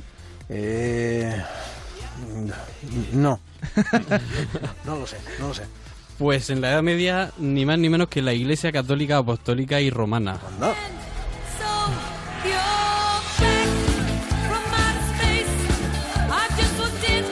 es- explicadme esto, porque... Ahí te ha quedado un poco picueto. Pues cuéntalo, sí, cuéntalo. En la Edad Media, la Iglesia Católica hacía una práctica, y poca broma con ahora con el nombre, que se llamaba adelfopoiesis. Repítelo otra vez. Adelfopoiesis, que era precisamente la unión de dos personas del mismo sexo. Y existen testimonios a lo largo de toda Europa. Hoy en día, ese tipo de uniones, pues los historiadores discuten si eran uniones amorosas, otros de- a lo mejor interpretan de otra manera, si, si... En fin, hay mucha discusión al respecto. Sí, porque a lo mejor hubo bodas eh, pactadas eh, de forma política, me refiero, aunque fueran Sí. del mismo sexo. Podría haber distintos tipos de interpretaciones, es lo que decimos, pero de todas maneras es muy llamativo que existiera esa figura. Lo que sí que tenemos claro, ojo, es que los que se casaban entre ellos eran los piratas.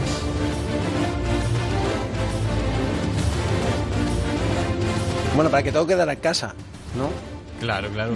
Eh, por lo visto hoy me ha tocado a mí pronunciar todas las palabras difíciles. Dale, venga. El- la práctica que hacían los piratas se llamaba matelotaje. Y miro a mi compañero Isaac para que me corrija porque. Matelotaje. imagino que es ¿Otra francés. Otra vez, repítelo. Matelotage, me dice Isaac. Ah, que es, Los- es afrancesado, matelotage. Sí, Vale. Los matelotages eran uniones amorosas entre piratas que ha ido documentadas entre los siglos XVI y XVII. Qué lindo Uniones- que es el amor. Uniones amorosas, uniones amorosas de- del mismo sexo, entiendo. Sí, exacto. Vale, matel- matelotage. A través de estos matelotages lo que hacían las personas contrayentes era que compa- empezaban a compartirlo todo, compartían sus pre- en sus propiedades, luchaban juntos, se cuidaban, se acostaban juntos y solo le faltaba la cuenta de Netflix compartida. Sí, claro. Eso no me- y harían la declaración junto. Hombre, claro, claro. Le salía La mejor. declaración de- del botín. La de- le salía mejor, le salía mejor. Eh, parece ser que los piratas eran más abiertos de mente que la mayor parte de sus contemporáneos, pero aquí queríamos hablar un poco también de España. Y seguramente, de hecho, algún, algún pirata español a lo mejor utilizó esta figura, el matelotage, Ujú. y quizá alguna pareja hispana había utilizado antes la mencionada adelfopoiesis. Ujú. Pero, ¿tenemos algún ejemplo concreto de matrimonio homosexual atestiguado antes de 2005? A ver, ¿te lo Pues tenemos? sí, sí, Ah, sí, sí vale. que lo tenemos. Menos mal. Tenemos un caso muy llamativo que data nada más y nada menos que del siglo XI. ¿Siglo XI? 11. Madre. En, el, en 1061, Pedro Díaz y Muño Bandilaz, que tienen nombres de ser compañeros de la triste, se casaron en un pequeño pueblo de Orense, en Galicia. El documento que lo demuestra está conservado todavía a día de hoy en el Archivo Histórico Nacional de Madrid y demuestra que se hizo con el consentimiento del propio párroco. Pero ojo, Jaime, que A no ver. es el único caso. Galicia tiene, tiene que haber algo especial en Galicia, porque además el primer matrimonio que hay entre dos mujeres eh, en territorio español, del que hay conocimiento, también fue allí. Vaya. o sea, eh, ¿y, y quiénes fueron? Pues en este caso no fue en 2005 tampoco, sino Vale. en 1901, principio del siglo XX. Se llamaban Marcela y Elisa y se casaron en La Coruña, aunque sí que es verdad que hay algunos matices al respecto que tenemos que señalar. Muy a la gallega intentando no caer en, en- en- en tópicos, pero ¿se casaron o no se casaron? Casarse Sí, sí, sí, se se casaron, casaron. Vale. pero con matices. A ver. Porque efectivamente se celebró el matrimonio por la iglesia, con cura y todo, pero para que el, sacerdote se sintiera cómodo y, la- y las mujeres eh, ta- también a nivel legal, dijeron, pues mira, que se case una de ellas vestida de hombre. Pero, ¿y lo echaron a paresinones? no lo sabemos, no lo sabemos. Lo que se sabe es que cuando firmaron el acta de matrimonio, Elisa firmó como Mario para que así, digamos que a los ojos de Dios, como se entendía en la época, todo fuese legal y moral. Ya. Pero hay que decir que en la actualidad muchos historiadores, muchos investigadores dicen que en realidad Elisa no es que adoptase una identidad para casarse, sino que ella realmente era, se sentía hombre y entonces eh, actuó como hombre. Volvemos un poco al inicio, lo que decíamos al principio. Tendemos a creer que hemos progresado mucho, que somos muy modernos, y es cierto que obviamente hay muchas cosas que han cambiado, pero sí que encontramos en el pasado ejemplos de gente que se anticipó a lo que nosotros pensamos que es actual. Quédate con lo mejor en Onda Cero. Conviene saber que la pasión cuando se amansa aburre un poco.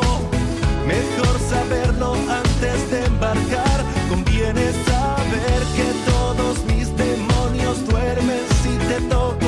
Y esa es la distancia más corta a la felicidad. Así suenan los poemas de Marwan llevados a la música. Cantautor, poeta Marwan traía a Por fin no es lunes su nuevo libro Amores imparables. Bueno, amor imparable es lo que Marwan siente por la poesía y a través de ella se vuelve a desnudar en su último libro que se titula precisamente Amores imparables.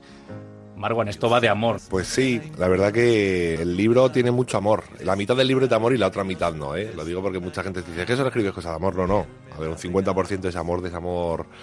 Hay amores imparables bonitos, amores imparables tormentosos dentro del libro y luego hay muchos más poemas, pero lo que lo cierto es que, que sí hablo mucho de amor. Me parece que es- me parece que es un lugar donde se dan todo tipo de emociones.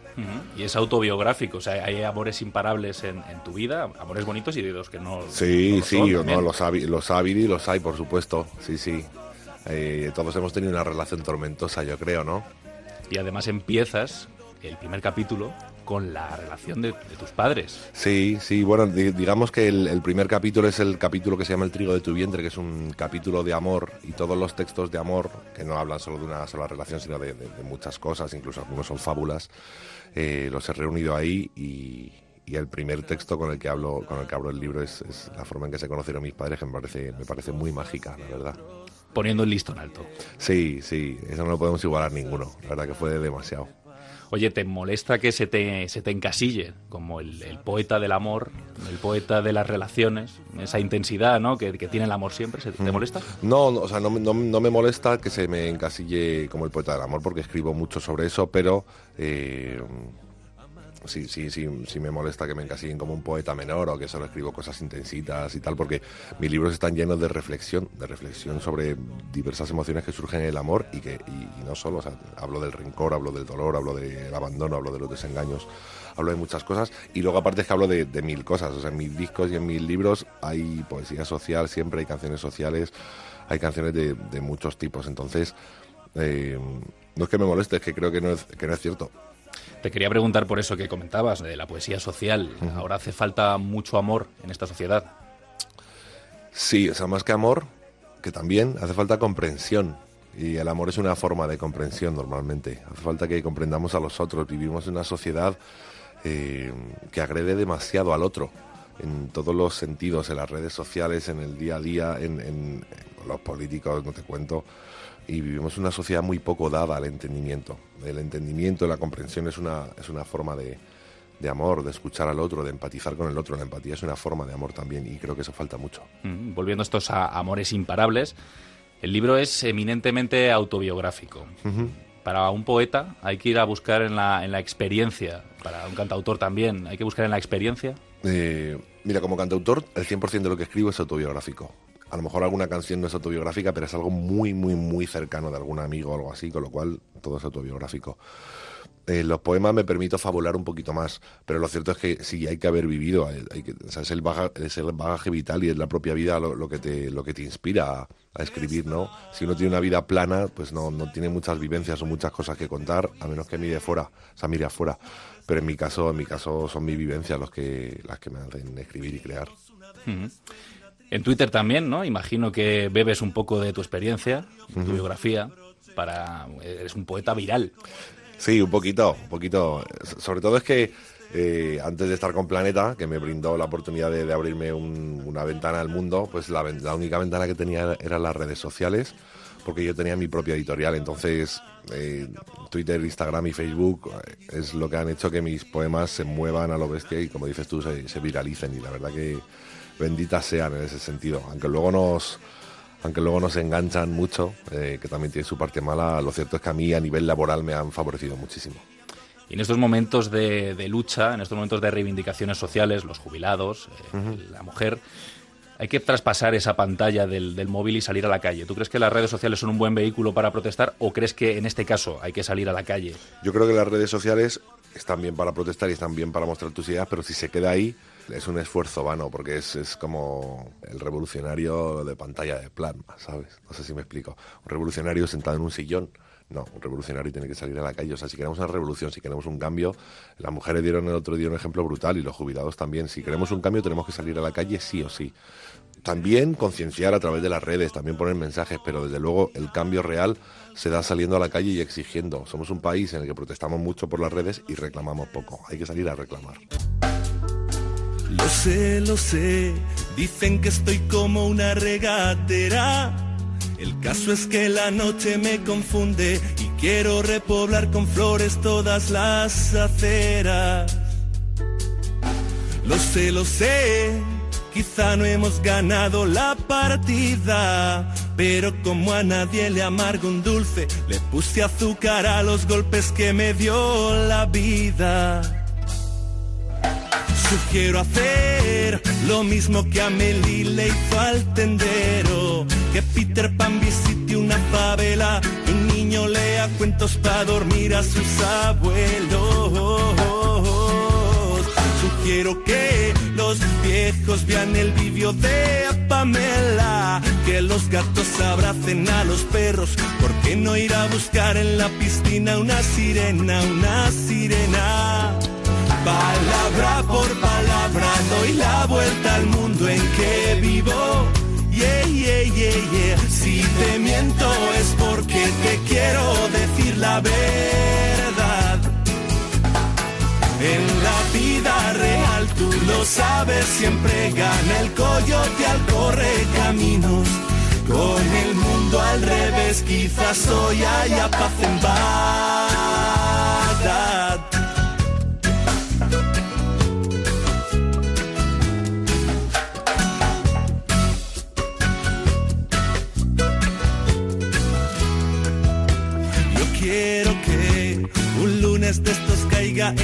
Que Homer Simpson sea presidente. Que los chulos de barrio lloren con el principito.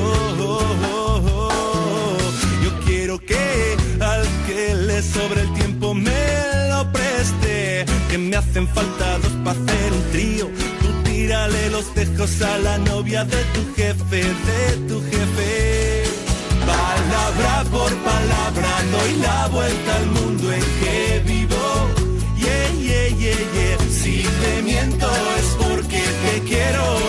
La verdad. En la vida real tú lo sabes, siempre gana el coyote al correr caminos.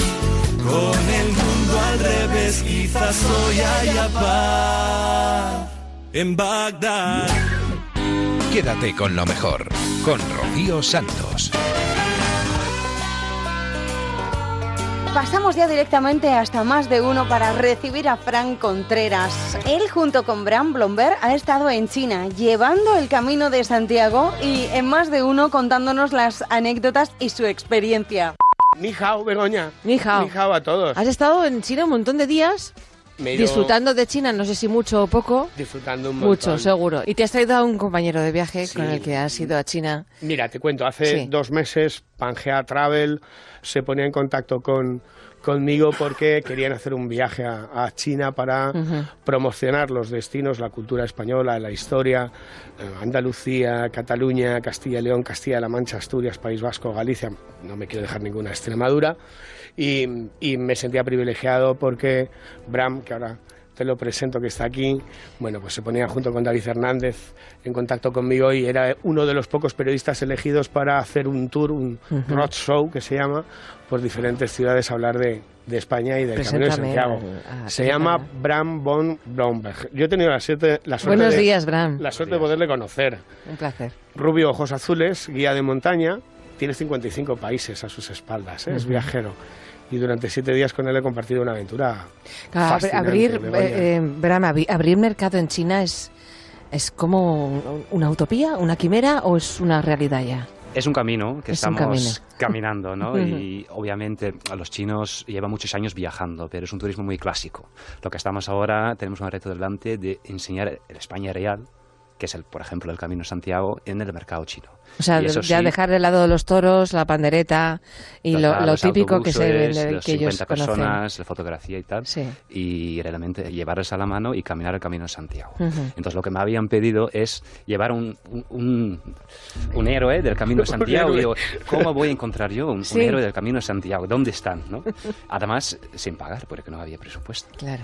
Entonces, el destino nos juntó y encontré a Fran. Que es un aventurero que le que das... tenía la mochila ya puesta. Y Sí, dice, siempre. Vamos hoy, vamos hoy. Entonces me traje a Fran a, a- a China. ¿Y cómo es negociar con los chinos? Dicen que son muy peculiares. Eh, Negociar con los españoles tampoco es fácil.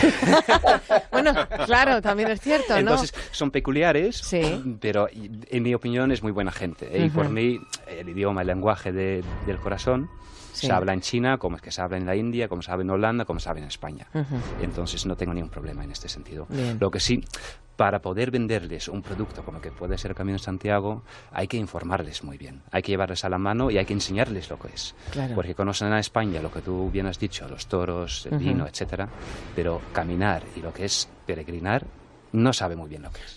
Yo, yo iría un poco más allá, Abraham. Yo creo que no conocen. de- España no está entre sus destinos. Mira, yo en este viaje he tenido.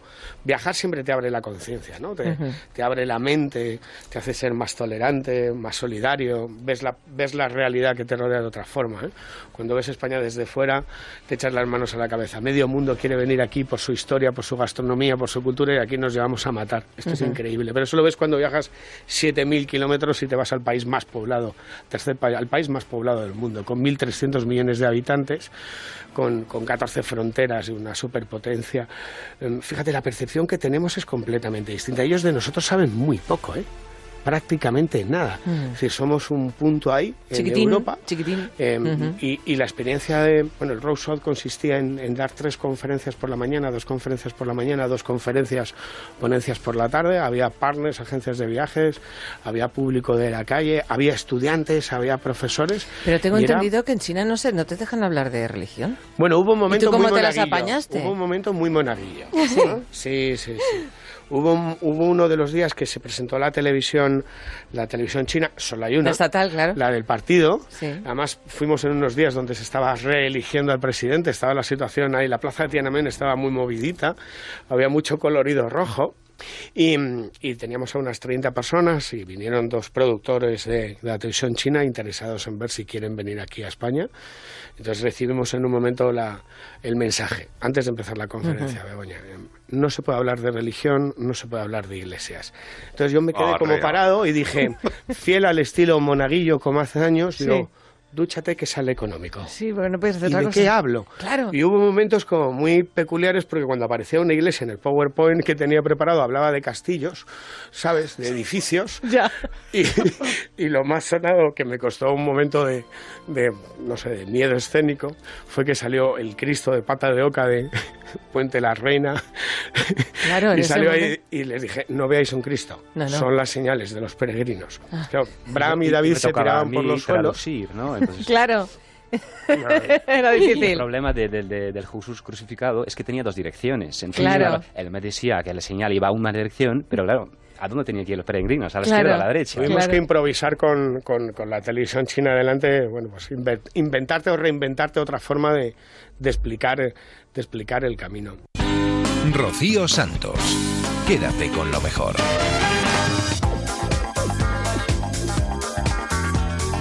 La película de la que todo el mundo habla, la película que se va a convertir en un pelotazo de taquilla, ya lo veréis. Javier Fesser y el actor Javier Gutiérrez estuvieron en más de uno para presentarnos Campeones, una película que rompe todos los estigmas sobre la discapacidad intelectual. La peli se llama Campeones y es eh, el último trabajo como director de Javier Fesser. Buenos días, Javier. Buenos días, Juan Ramón.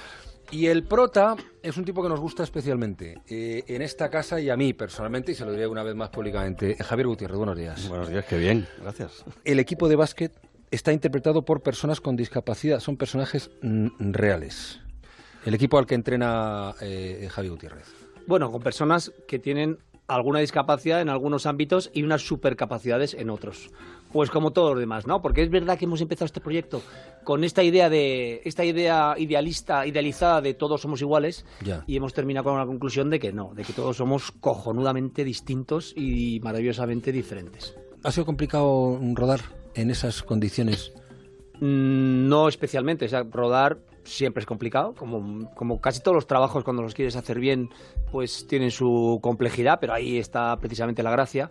Pero no, el hecho de trabajar con 10 protagonistas que, que tienen discapacidad intelectual no ha supuesto ninguna desventaja, sino todo lo contrario. Diría que, que la dificultad es que no eran actores, no que Mm. tuvieran una discapacidad. Claro, es que ese, ese planteamiento me parece que está muy bien y de repente a, los que nos enfrentamos a, a- a la entrevista nos pones en nuestro sitio. Vamos a ver, chaval. Aquí estamos hablando de gente que mm, eh, tiene una discapacidad intelectual, pero que es posible que pueda hacer cosas que tú eres incapaz de hacer en un momento determinado. Sin, sin ninguna duda. Sin eso ninguna lo, duda. lo habéis aprendido tú también, Javi, rodando. Bueno, de hecho, yo he llevado peor casi aguantar a Javier Fesser que, que trabajar con los chicos. Lo entiendo, lo entiendo. No, es que Javier es un director que va 50 kilómetros por delante, no de los actores, de todo el equipo, con lo cual meterse en su cabeza es un trabajo complejísimo.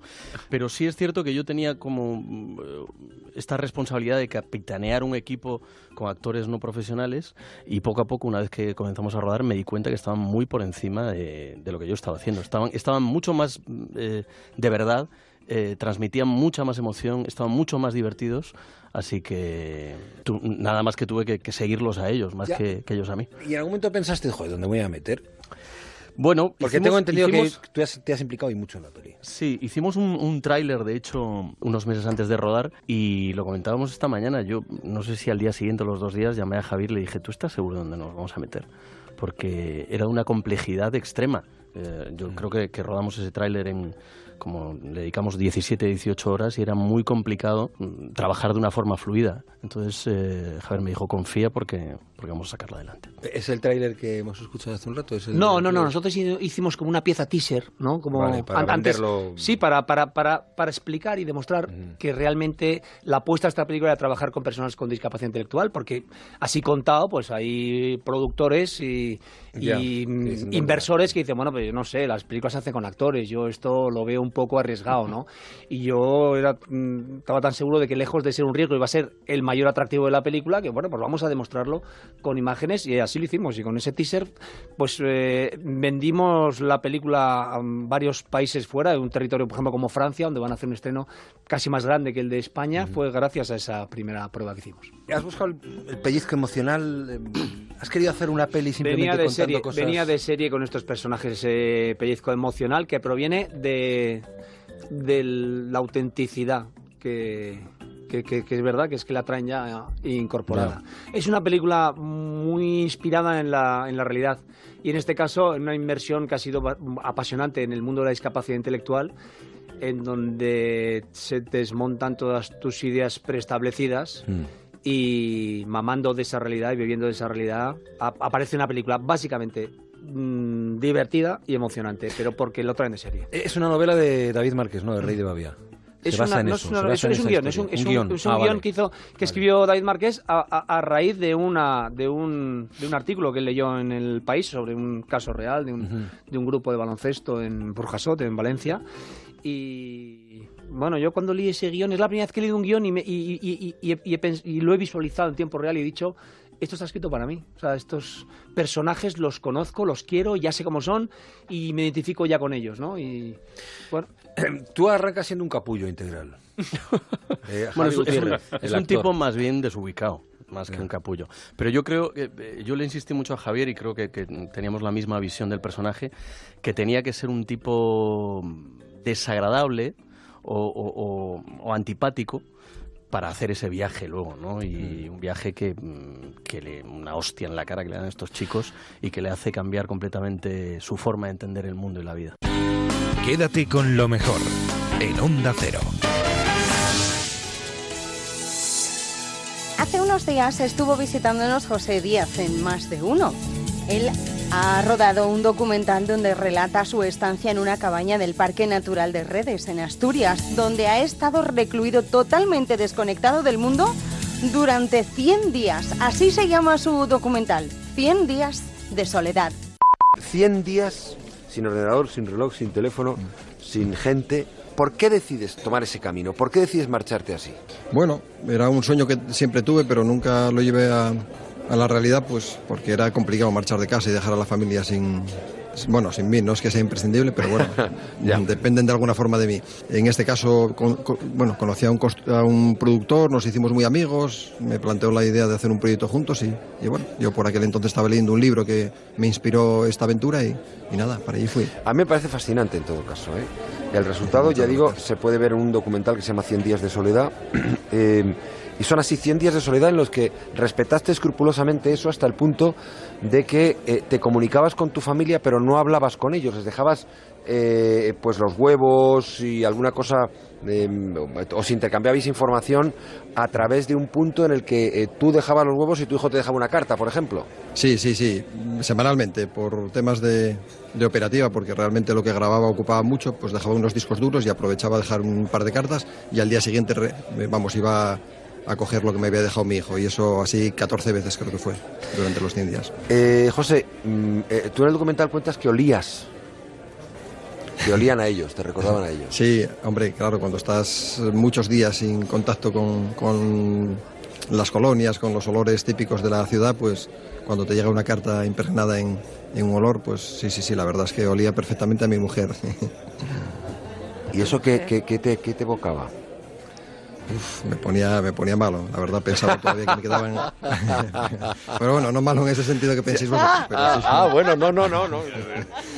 pero la echaba mucho de menos y bueno, la verdad me traía buenos recuerdos y sabía que todavía me quedaban 80, 90 días para verla y bueno, se me hacía complicado. Pero bueno. O sea que ya desde el día 10 estás diciendo, joder, qué, qué mal lo voy a pasar aquí. Oye, eh, eh, ¿y cómo, es, ¿cómo es tu vida cotidiana? ¿Cómo era? Porque además no te ha hecho muy buen tiempo. Estamos en redes, estamos en Asturias. Estamos eh, en un eh, otoño que no fue especialmente benigno. ¿Cómo era tu vida cotidiana? Bueno, un poco distinta a la que antes describías cuando decías que me fui 100 días y no hacía nada. Pues hacía 15 horas diarias más o menos de trabajo. Calcula que grababa tres horas más visualizar las tres horas eran seis, más unas ocho diarias más o menos de caminata. Cuidar un caballo que lo tenía lejos de la, La cabaña. tila, ¿no? La tila, tila. Las gallinas, atender las gallinas, cocinar, lavar, eh, escribir, pues cargar baterías. Eso me llevaba unas 14, 16 horas diarias. Joder. ¿Y luego dormías? Dormía, dormía muy poco, pero bueno, lo que duermes allí descansas de una forma diferente. No hay ningún ruido y nada más que te metes en la cama, a los dos minutos estás ya en un sueño muy profundo. Vale, estás, eh, eh, estás en eh, um, 14 hasta 14 horas de actividad, vale, pero no es un trabajo, no tienes horarios, no tienes, tienes la obligación que tú mismo te has creado porque te comprometes a hacer el documental, pero eh, digamos que estás viviendo una vida en la que desconectas bastante de tu rutina cotidiana y eso tiene que ser saludable o no, o terminas siendo cansado, ¿qué es lo mejor y lo peor de todo eso?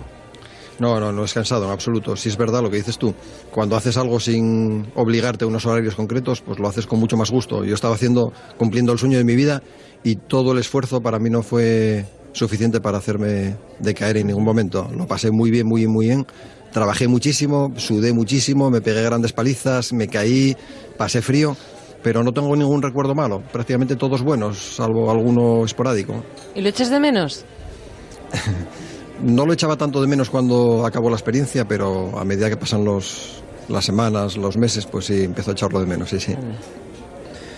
Quiero que escuchemos eh, algo que tiene que ver precisamente con ese echar o no de menos, que es un corte del propio documental.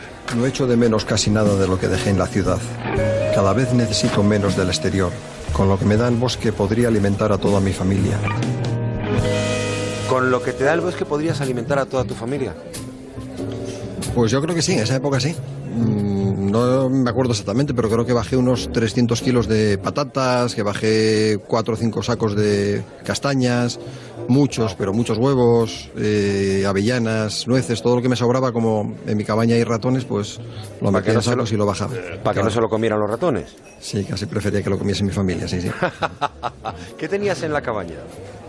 Bueno, la cabaña el lo mínimo, que pues. dices que montaste, vamos, que cuentas en el documental que montaste antes de, de irte a vivir allí, las gallinas, el caballo, las legumbres y tal, y cómo era por dentro. Para que Bueno, la cabaña es una construcción muy austera que tiene un par de ventanas y nada más. Allí tengo unos armarios donde tengo pues un plato hondo, uno llano y uno de postre, un tenedor, un cuchillo y un- una cuchara, váter y lavabo, la ducha está fuera y nada más, unas mantas y cambios de ropa, pero nada más, una chimenea. sí. el agua de la ducha está fría, claro. Pues sí, si Está guapa, calculáis que el Cantábrico está en 16 grados en invierno, el agua de allí de la ducha está entre 3 y 5 grados. Y te duchabas periódicamente, claro. Sí, sí, realmente era mi, mi masaje, por decirlo de alguna forma. Siempre cuando acababa las excursiones que venía derrotado con muchos dolores, me daba una ducha de agua fría que me costaba mucho, pero luego me quedaba claro. fenomenal. How many roads must a man walk down before you call him a man? How many seas must the white dove sail before she sleeps in the sand? Isn't how many times must the cannonballs fly before they're forever banned? The answer, my friend, is blowing in the wind. The answer is blowing in the wind.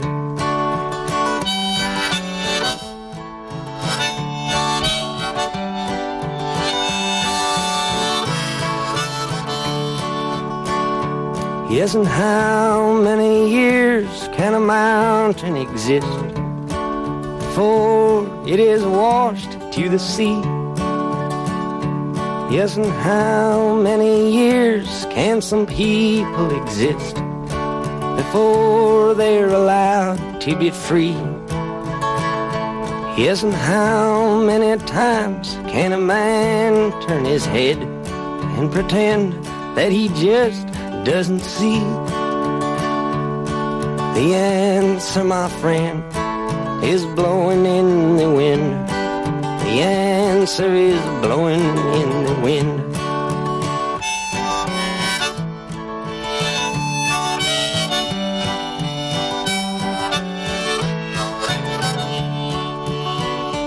Yes, and how many times must a man look up before he can see the sky? Yes, and how many ears must one man have before he can hear people cry? Yes, and how many deaths will it take till he knows that too many people have died?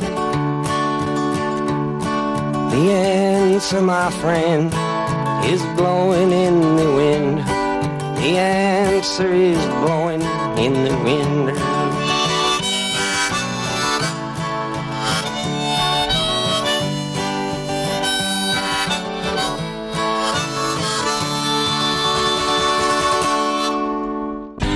Quédate con lo mejor, con Rocío Santos.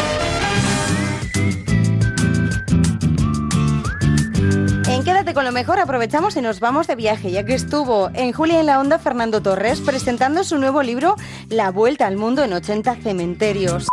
Qué ganas de, de viajar, ¿eh? Después de leer La Vuelta al Mundo en 80 cementerios. Eso me alegra, creo que, que- que el gran triunfo del libro sería ese, que la Sí, gente sí. quisiera viajar a esos lugares que todo el mundo empieza, eh, cree que no son tan atractivos como después cuando los visitan lo encuentran. Cada vez hay más, eh, no sé, más vocación de hacer eh, turismo cultural que lo llaman y dentro de ese turismo cultural, el de los cementerios o el turismo funerario está, está, en, bro- está en boga, está creciendo. Sí, sí. Y además ha habido últimamente, en lo que es el medio año, el último medio año, ha habido una explosión tremenda de, de gente que quiere viajar. Ha sido eh, una... eh, un movimiento que ha salido espontáneo. Eh, hace 15 días ya empezaron en la Almudena de Madrid a, a empezar a hacer la guía, cosa que, que en Barcelona ya había guías turísticos que están haciendo el, El el de. Montjuic. Sí. En Logroño están haciéndolo. En Vitoria me comentaban el otro día, hablando con ellos, que también están empezando a hacer viajes por los cementerios. Pero es que tiene mucho. Tiene historia y tiene arte. Bueno, lo dices en cierta forma en el prólogo, cuando eh, mencionas en una conversación eh, que tienes con alguien que te lanza esa idea de los cementerios, de los cementerios son el mejor libro de historia. En ellos reposan las personas que la escribieron. Efectivamente, allí han sí, sí. acabado sus Ahí. vidas y supongo que la manera en que acaban sus vidas dice mucho de cómo las vivieron. Sí, sí. Además, un cementerio siempre es el reflejo de la ciudad en que está. No es una cosa que, que se diferencia excesivamente. Eh, Si uno va a un cementerio italiano, eh, la, la vitalidad de ese cementerio es idéntica a la que puedes encontrarte en la calle, en Roma o en Nápoles o en Génova. Es que siempre son el reflejo. Y además, eh, en esa vuelta al mundo que comentamos en 80 cementerios, pues ¿qué te encuentras? Te encuentras las diferentes culturas, la manera de enterrar, de cómo quieren estar con sus muertos, de cómo los veneran. Entonces, o sea, dime cómo, de- dime cómo te entierran y te diré cómo, cómo viven, ¿no? cómo vivís. Exacto, y, y un poco el- la negritud que tenía siempre el enterrar aquí los cementerios en, en lo que es nuestra península, te vas a cualquier otro país o fuera de aquí y lo ves diferente. Te vas a París y es casi un paseo. El Père Lachaise, que todo el mundo, por suerte que va a París, pues al menos se acerca a mirarlo, pues es, es un jardín en el cual puedes pasear. Lo notas mucho más en los cementerios Ya ingleses. llegaremos a Pierre Lachaise, pero Ah. antes déjame que vaya Ah, primero, a- primero al primero, porque si el libro se llama La Vuelta al Mundo en 80 cementerios, es porque ahí hay un guiño importantísimo a Julio Verne. Y claro, ¿dónde tenemos que empezar este recorrido? Pues en el cementerio de la Madeleine, en Amiens, Sí, donde sí. está Julio Exacto. Verne. Que por cierto, dices que el- el- la tumba tiene una escultura diseñada por el propio Julio Verne. Sí, sí, sí. A Y que es muy curiosa, ¿no? A Dominique Roth, sí, es, es, es preciosa además, pues que hoy en día eh, comentaban, ¿y este libro por qué no ha salido con más fotos? Porque no es necesario. Yo creo que, que vas contando la historia y el que le apetezca a un cementerio en particular puede entrar en internet y buscar esas fotografías. Yo animo a que la gente, eh, sobre todo esta de Julio Verne, vaya y la mire, porque es el, el cuerpo de, medio cuerpo de Julio Verne en mármol, pues emergiendo del- de, la, de la tierra o de la, eh, rompiendo la mortaja y señalando al cielo. Ahí hay muchas cosas, se han querido mucho interpretar muchas cosas porque siempre se habló de que si Julio Verne era, era masón, que si pertenecía a la Sociedad de la Niebla, etcétera, etcétera. Entonces hay una serie de símbolos que puedes encontrarse allí que, que- que te lo hacen más divertido. Porque el cementerio de Amiens no tiene nada en particular, a excepción de, de esa tumba y de ese personaje histórico que a todas unas generaciones nos hizo eh, viajar con nuestra mente y nos hizo amar los libros. Vamos al de Père Lachaise en Madrid. Es un cementerio, quizá el cementerio más turístico del mundo, entre otras razones, porque ahí hay un montón de gente importante enterrada. Sí. Entre ellas este señor. Sí. Lo que hay te has confundido, eh, te ha engañado la mente y has dicho Madrid. ¿He dicho Madrid? Sí. Ah, no, es París. sí, porque ¿Por qué estaría yo pensando? no, no, es París, es París. Sí. Ahí está Jim Morrison. Exacto, Lo este estamos señor que está escuchando en- en, The eh, Doors. que, que en la tumba de Jim Morrison falta el. Había un busto de su, de su, su cabeza, estaba allí. Pues se lo llevaron. ¿no? Sí, lo robaron y ya no apareció y, y ya no han puesto ningún otro. Es una tumba, creo que yo, excesivamente abandonada. Creo que necesitarían cuidar un poquito más. Los seguidores, no, no echar tantas carátulas de los discos y, y, no sé, llevarle un poquito más de flores, porque está muy apagada. No es de las más bonitas de, de, de ahí, de Père Lachaise. Bueno, hay eh, un montón de, de cementerios, eh, hay 80, eh, 80 cementerios que recoge el libro, hay cementerios temáticos, hay el cementerio Sí. de las muñecas, hay el cementerio de los eunucos, hay cementerios para mascotas, hay Sí. cementerios- no sé si me dejo alguna categoría. No, porque has comentado las tres que yo diría que se salen un poco, que, que no son tal cual, sobre todo este de las muñecas no es tal cual un cementerio, porque no hay nadie enterrado, pero, pero ha cogido tanta relevancia eh, ese nombre, Cementerio de las Muñecas, que necesitaba yo sacarlo aquí. Y hay un cementerio en el que la gente, creo que es en Filipinas, ¿no? Que la gente se cuelga en los ataúdes. Sí, los ata- en Sagada, los, en los cementerios, el cementerio colgante de Sagada, eh, entonces ellos están toda su vida, o la última parte de su vida, haciendo su ataúd, en el cual se meten cuando fallecen, y entonces los cuelgan allí. Pero eso es por cuestión, aunque digan, no es para estar más cerca al cielo, no es cierto, es simplemente por cuestión de espacio. Quédate con lo mejor en Onda Cero. Hace unos días un camión del circo Gotane sufrió un accidente en la autovía A30. A consecuencia de ello, un elefante murió en el acto y unos cuantos elefantes más fueron heridos. Un oyente nos lo contaba además en directo. Este circo todavía exhibe animales, por lo que lleva años en el punto de mira de las asociaciones animalistas como PACMA. Desde Julia en la Onda hemos hablado con Silvia Barquero, presidenta de PACMA, que ha ido a Pozo Cañadas a ver cómo están los elefantes supervivientes. Hablamos con Silvia Barquero, presidenta de PACMA. Buenas tardes, Silvia. Hola, buenas tardes. Ya saben que PACMA es el Partido contra el Maltrato Animal. Creo que estás en Albacete, ¿no? Desde este mediodía. ¿Cómo están los elefantes? Pues nos hemos trasladado a Pozo Cañada para verificar in situ cómo se encuentran estos animales después de este trágico accidente de, ayer por la tarde.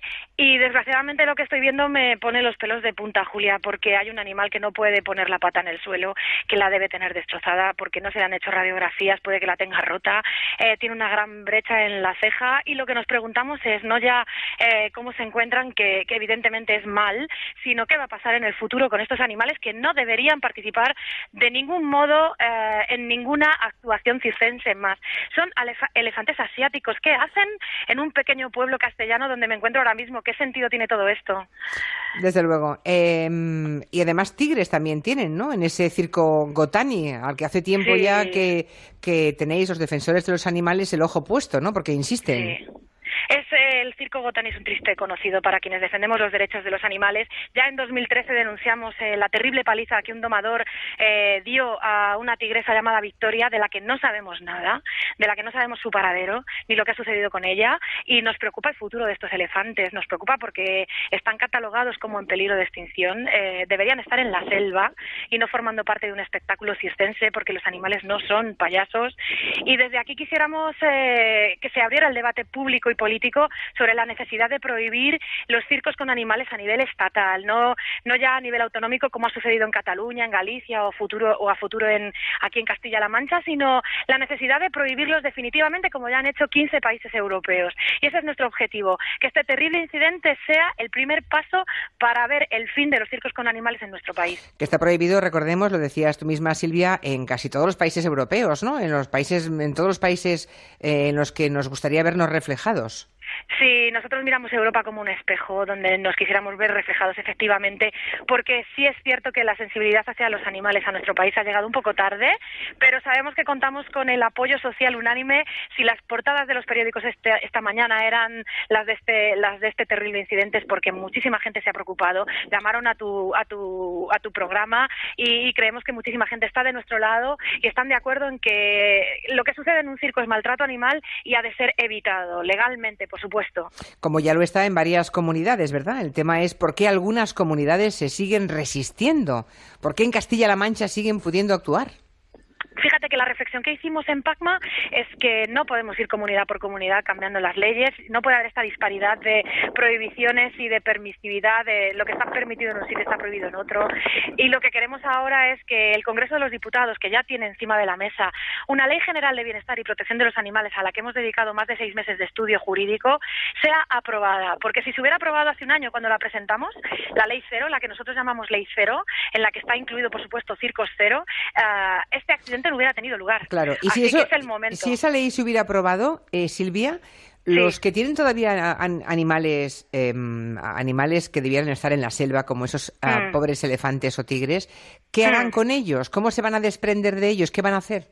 Pues mira, creo que es fundamental que el Estado ponga los medios necesarios para albergar eh, en las condiciones de bienestar eh, y de comportamiento etológico de estos animales a los que sean decomisados o incautados. Y eso no sucede ahora mismo, porque si bien España está adscrito al Convenio Internacional de Protección de Animales Exóticos, como es el convenio CITES que protege a los elefantes asiáticos, no tenemos dónde llevarlos. Y es un problema, porque nos adscribimos a convenios internacionales sin poder cumplirlos. Y esta es una llamada al Ministerio de Medio Ambiente donde nos manifestaremos mañana, porque hemos convocado una concentración de urgencia frente al Ministerio de Medio Ambiente para que ponga en marcha los mecanismos necesarios para que los animales no pasen un día más en un circo o encerrados en un carromato de pueblo en pueblo. Sí, porque lo malo es que son los veterinarios del propio circo los que se Sí. ocupan. O sea, que este elefante, Mm. ese elefante que tú has visto hoy con la pata quebrada, que no puede ponerse en pie porque no puede apoyar la pata, vete a saber si. Porque ya está en Pozo Cañadas el circo. Sí. Lo querrán sacar al escenario, claro, No, el, otra vez. el alcalde nos ha dicho, eh, lo que nos decía el alcalde es que, eh, según el informe de los veterinarios, Están de- estupendos. están en perfecto estado. Claro, ¿qué va a decir el veterinario de un circo? Pero Claro. tenemos que pensar que un circo piensa en el beneficio económico, no en el bienestar de los animales de los que está beneficiándose. Entonces, evidentemente van a decir que están bien, pero nuestro objetivo es que estos elefantes no vuelvan a formar parte de un espectáculo, que se les eh, otorguen las eh, condiciones necesarias para que vivan el resto de sus días en paz y tranquilidad y no tengan que verse eh, expuestos a un accidente tan terrible como este. Porque de otro modo, y si no lo evitamos, eh, y este es un llamamiento a los oyentes, si, si no evitamos, si no ponemos eh, nuestra indignación encima de la mesa y hacemos a los políticos co- conscientes de la necesidad de prohibir los circos, estos animales volverán a su carromato, volverán al, con- al container en el que los transportan de pueblo en pueblo y su vida continuará siendo una auténtica miseria. Y esto no lo queremos para los animales. Silvia Barquero, muchísimas gracias. Gracias a vosotros por dar siempre voz a los animales. En Onda Cero, quédate con lo mejor. Rocío Santos.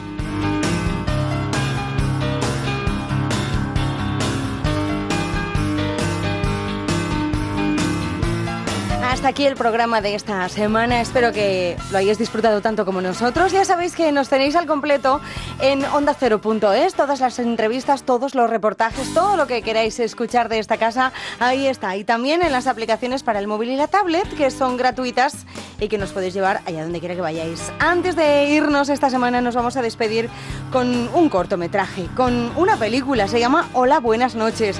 Se presentó en el- la última edición del No Todo Film Este y en el que un repartidor de comida a domicilio reflexiona sobre sus condiciones laborales. Este corto está triunfando en las redes sociales y su director, Pau Rodilla, vino a hablarnos de él en Julia en la Onda. Que paséis una feliz semana. Adiós.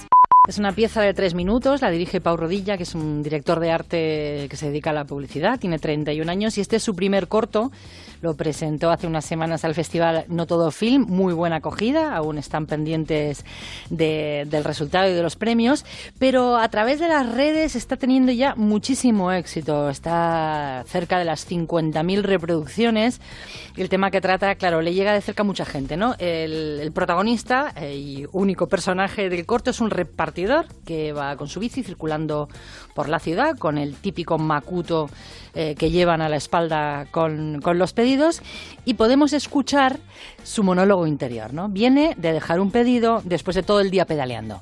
Has tardado mucho, ¿qué pasa? ¿Que te has perdido? Me dice el tío con sus santos huevazos y su pijama de Batman. Pues ¿cuánto quieres que tarde si llevo 12 horas subido a esta bici de mierda y ya no puedo con el rabo? Me suelta también. Te iba a dar un euro de propina, pero claro, es que ya estará fría la comida. Si no fuera porque necesito los 400 euros de mierda que cobro al mes. Bueno, todos nos podemos poner en su lugar, ¿no? Pero se Lo plantea... peor que te reciban con un pijama de Batman. Eso, Eso- ya te debe- eso ya te destroza la moral Eso para si todo le el día. llevas un pedido a Gómez Jurado te puede suceder perfectamente. Te sale con una espada láser y dice, ¿dónde vas? ¿Dónde vas? Bueno, lo que no creo es que le hablara mal ni le dijera que, que le llega fría la comida. Lo que se no. plantea también, Pau, además de las condiciones en las que trabajan estos repartidores, es ese bucle en el que vivimos, ¿no? Que somos una especie de o tanta gente que es como esclava durante el día, cobrando apenas nada, pero por la noche mm, nos convertimos en señores feudales que llamamos, eh, siendo mileuristas, a alguien que gana todavía menos que nosotros para que nos traiga eso que no tuvimos tiempo de comprar y preparar. No, pero ahora en serio, ¿en qué momento se nos ha ido tanto la puta cabeza que somos capaces de pedir un bocata a domicilio del bar de abajo? Pero si ya hay repartidores que te hacen cualquier recao que no quieras hacer tú mismo. Mira, no sé qué será lo siguiente. Que nos limpien el culo a domicilio, pedir un cubata por Amazon. Pues eso, pedir un cubata por Amazon y por qué pagar para que alguien viva aún peor que tú, ¿eh? Pau Rodilla, buenas tardes. Buenas tardes. Háblanos de este artículo eh, en el que te inspiraste. Pues nada, el corto realmente surgió un poco a raíz de esta lectura de, de Héctor Barnés en El Confidencial, que, que escribió este artículo y, y me llamó mucha atención porque me sentí totalmente identificado y pensé que darle formato de corto iba a hacer que mucha más gente lo viera y se sintiera también identificada y ha sido un poco así. No sé si algún repartidor de comida a domicilio se ha puesto en contacto contigo o, Eh, si conoces no- algún amigo incluso que pueda hacerlo. No, la verdad es que me lo preguntan mucho, pero no, no, no conozco a nadie. Yo, soy, yo estoy más en el otro lado. Yo soy como usuario de este tipo de aplicaciones. Es que tal como leía estas ideas, decías que, que soy yo, eh, soy yo y, y mucha otra gente, claro.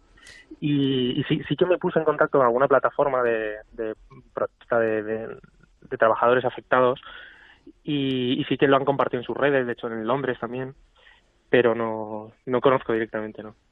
Y seguro que a ti mismo te ha funcionado como propósito de enmienda, ¿no? O sea, si, Sí, si estabas dispuesto a pedir un cubata eh, por Amazon, que no creo, Claro. No, seguro que, se, que te has vacunado tú mismo ya. Sí, sí, no, no, es que, a ver, al final lo que hablo es un poco de, de este sistema que, que no, nos, no nos damos ni cuenta de que estamos metidos y, y lo tenemos tan interiorizado, forma parte de nuestro ecosistema que, que muchas veces no, no caemos. De hecho, yo para hacer este corto incluso busqué estos macutos que comentabas, estuve buscando en Amazon a ver si encontraba para, para que al final me los hice yo con una caja de cartón y tal, y me iba, pero, pero hasta ahí, hasta ese punto estaba buscando yo.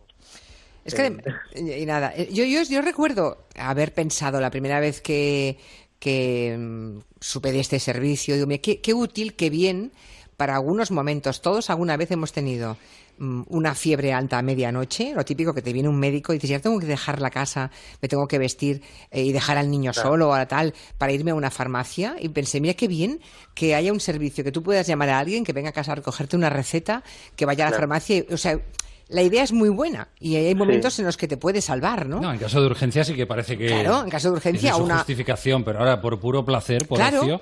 O sea que de entrada dices, qué buena idea, pero luego, efectivamente, nos encontramos. Mm. Bueno, no sé si quieres contar el corto, el final del corto, o, o mejor no hacer spoiler.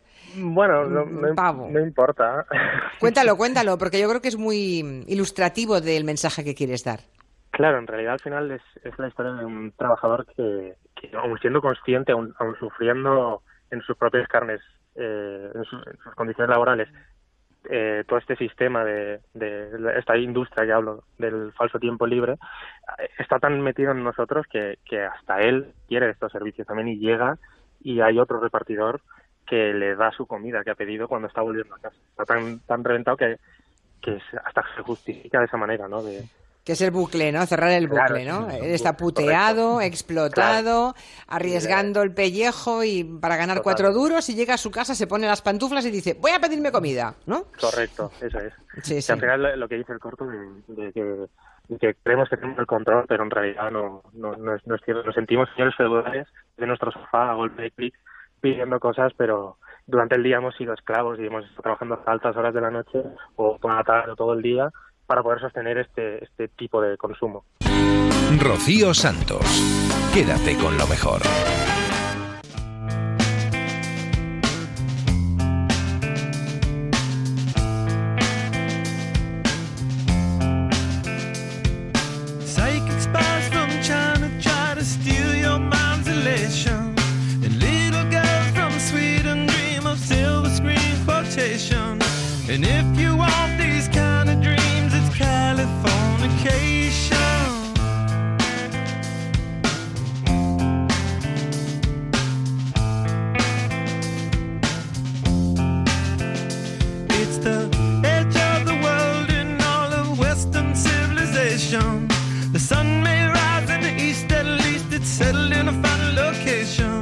It's understood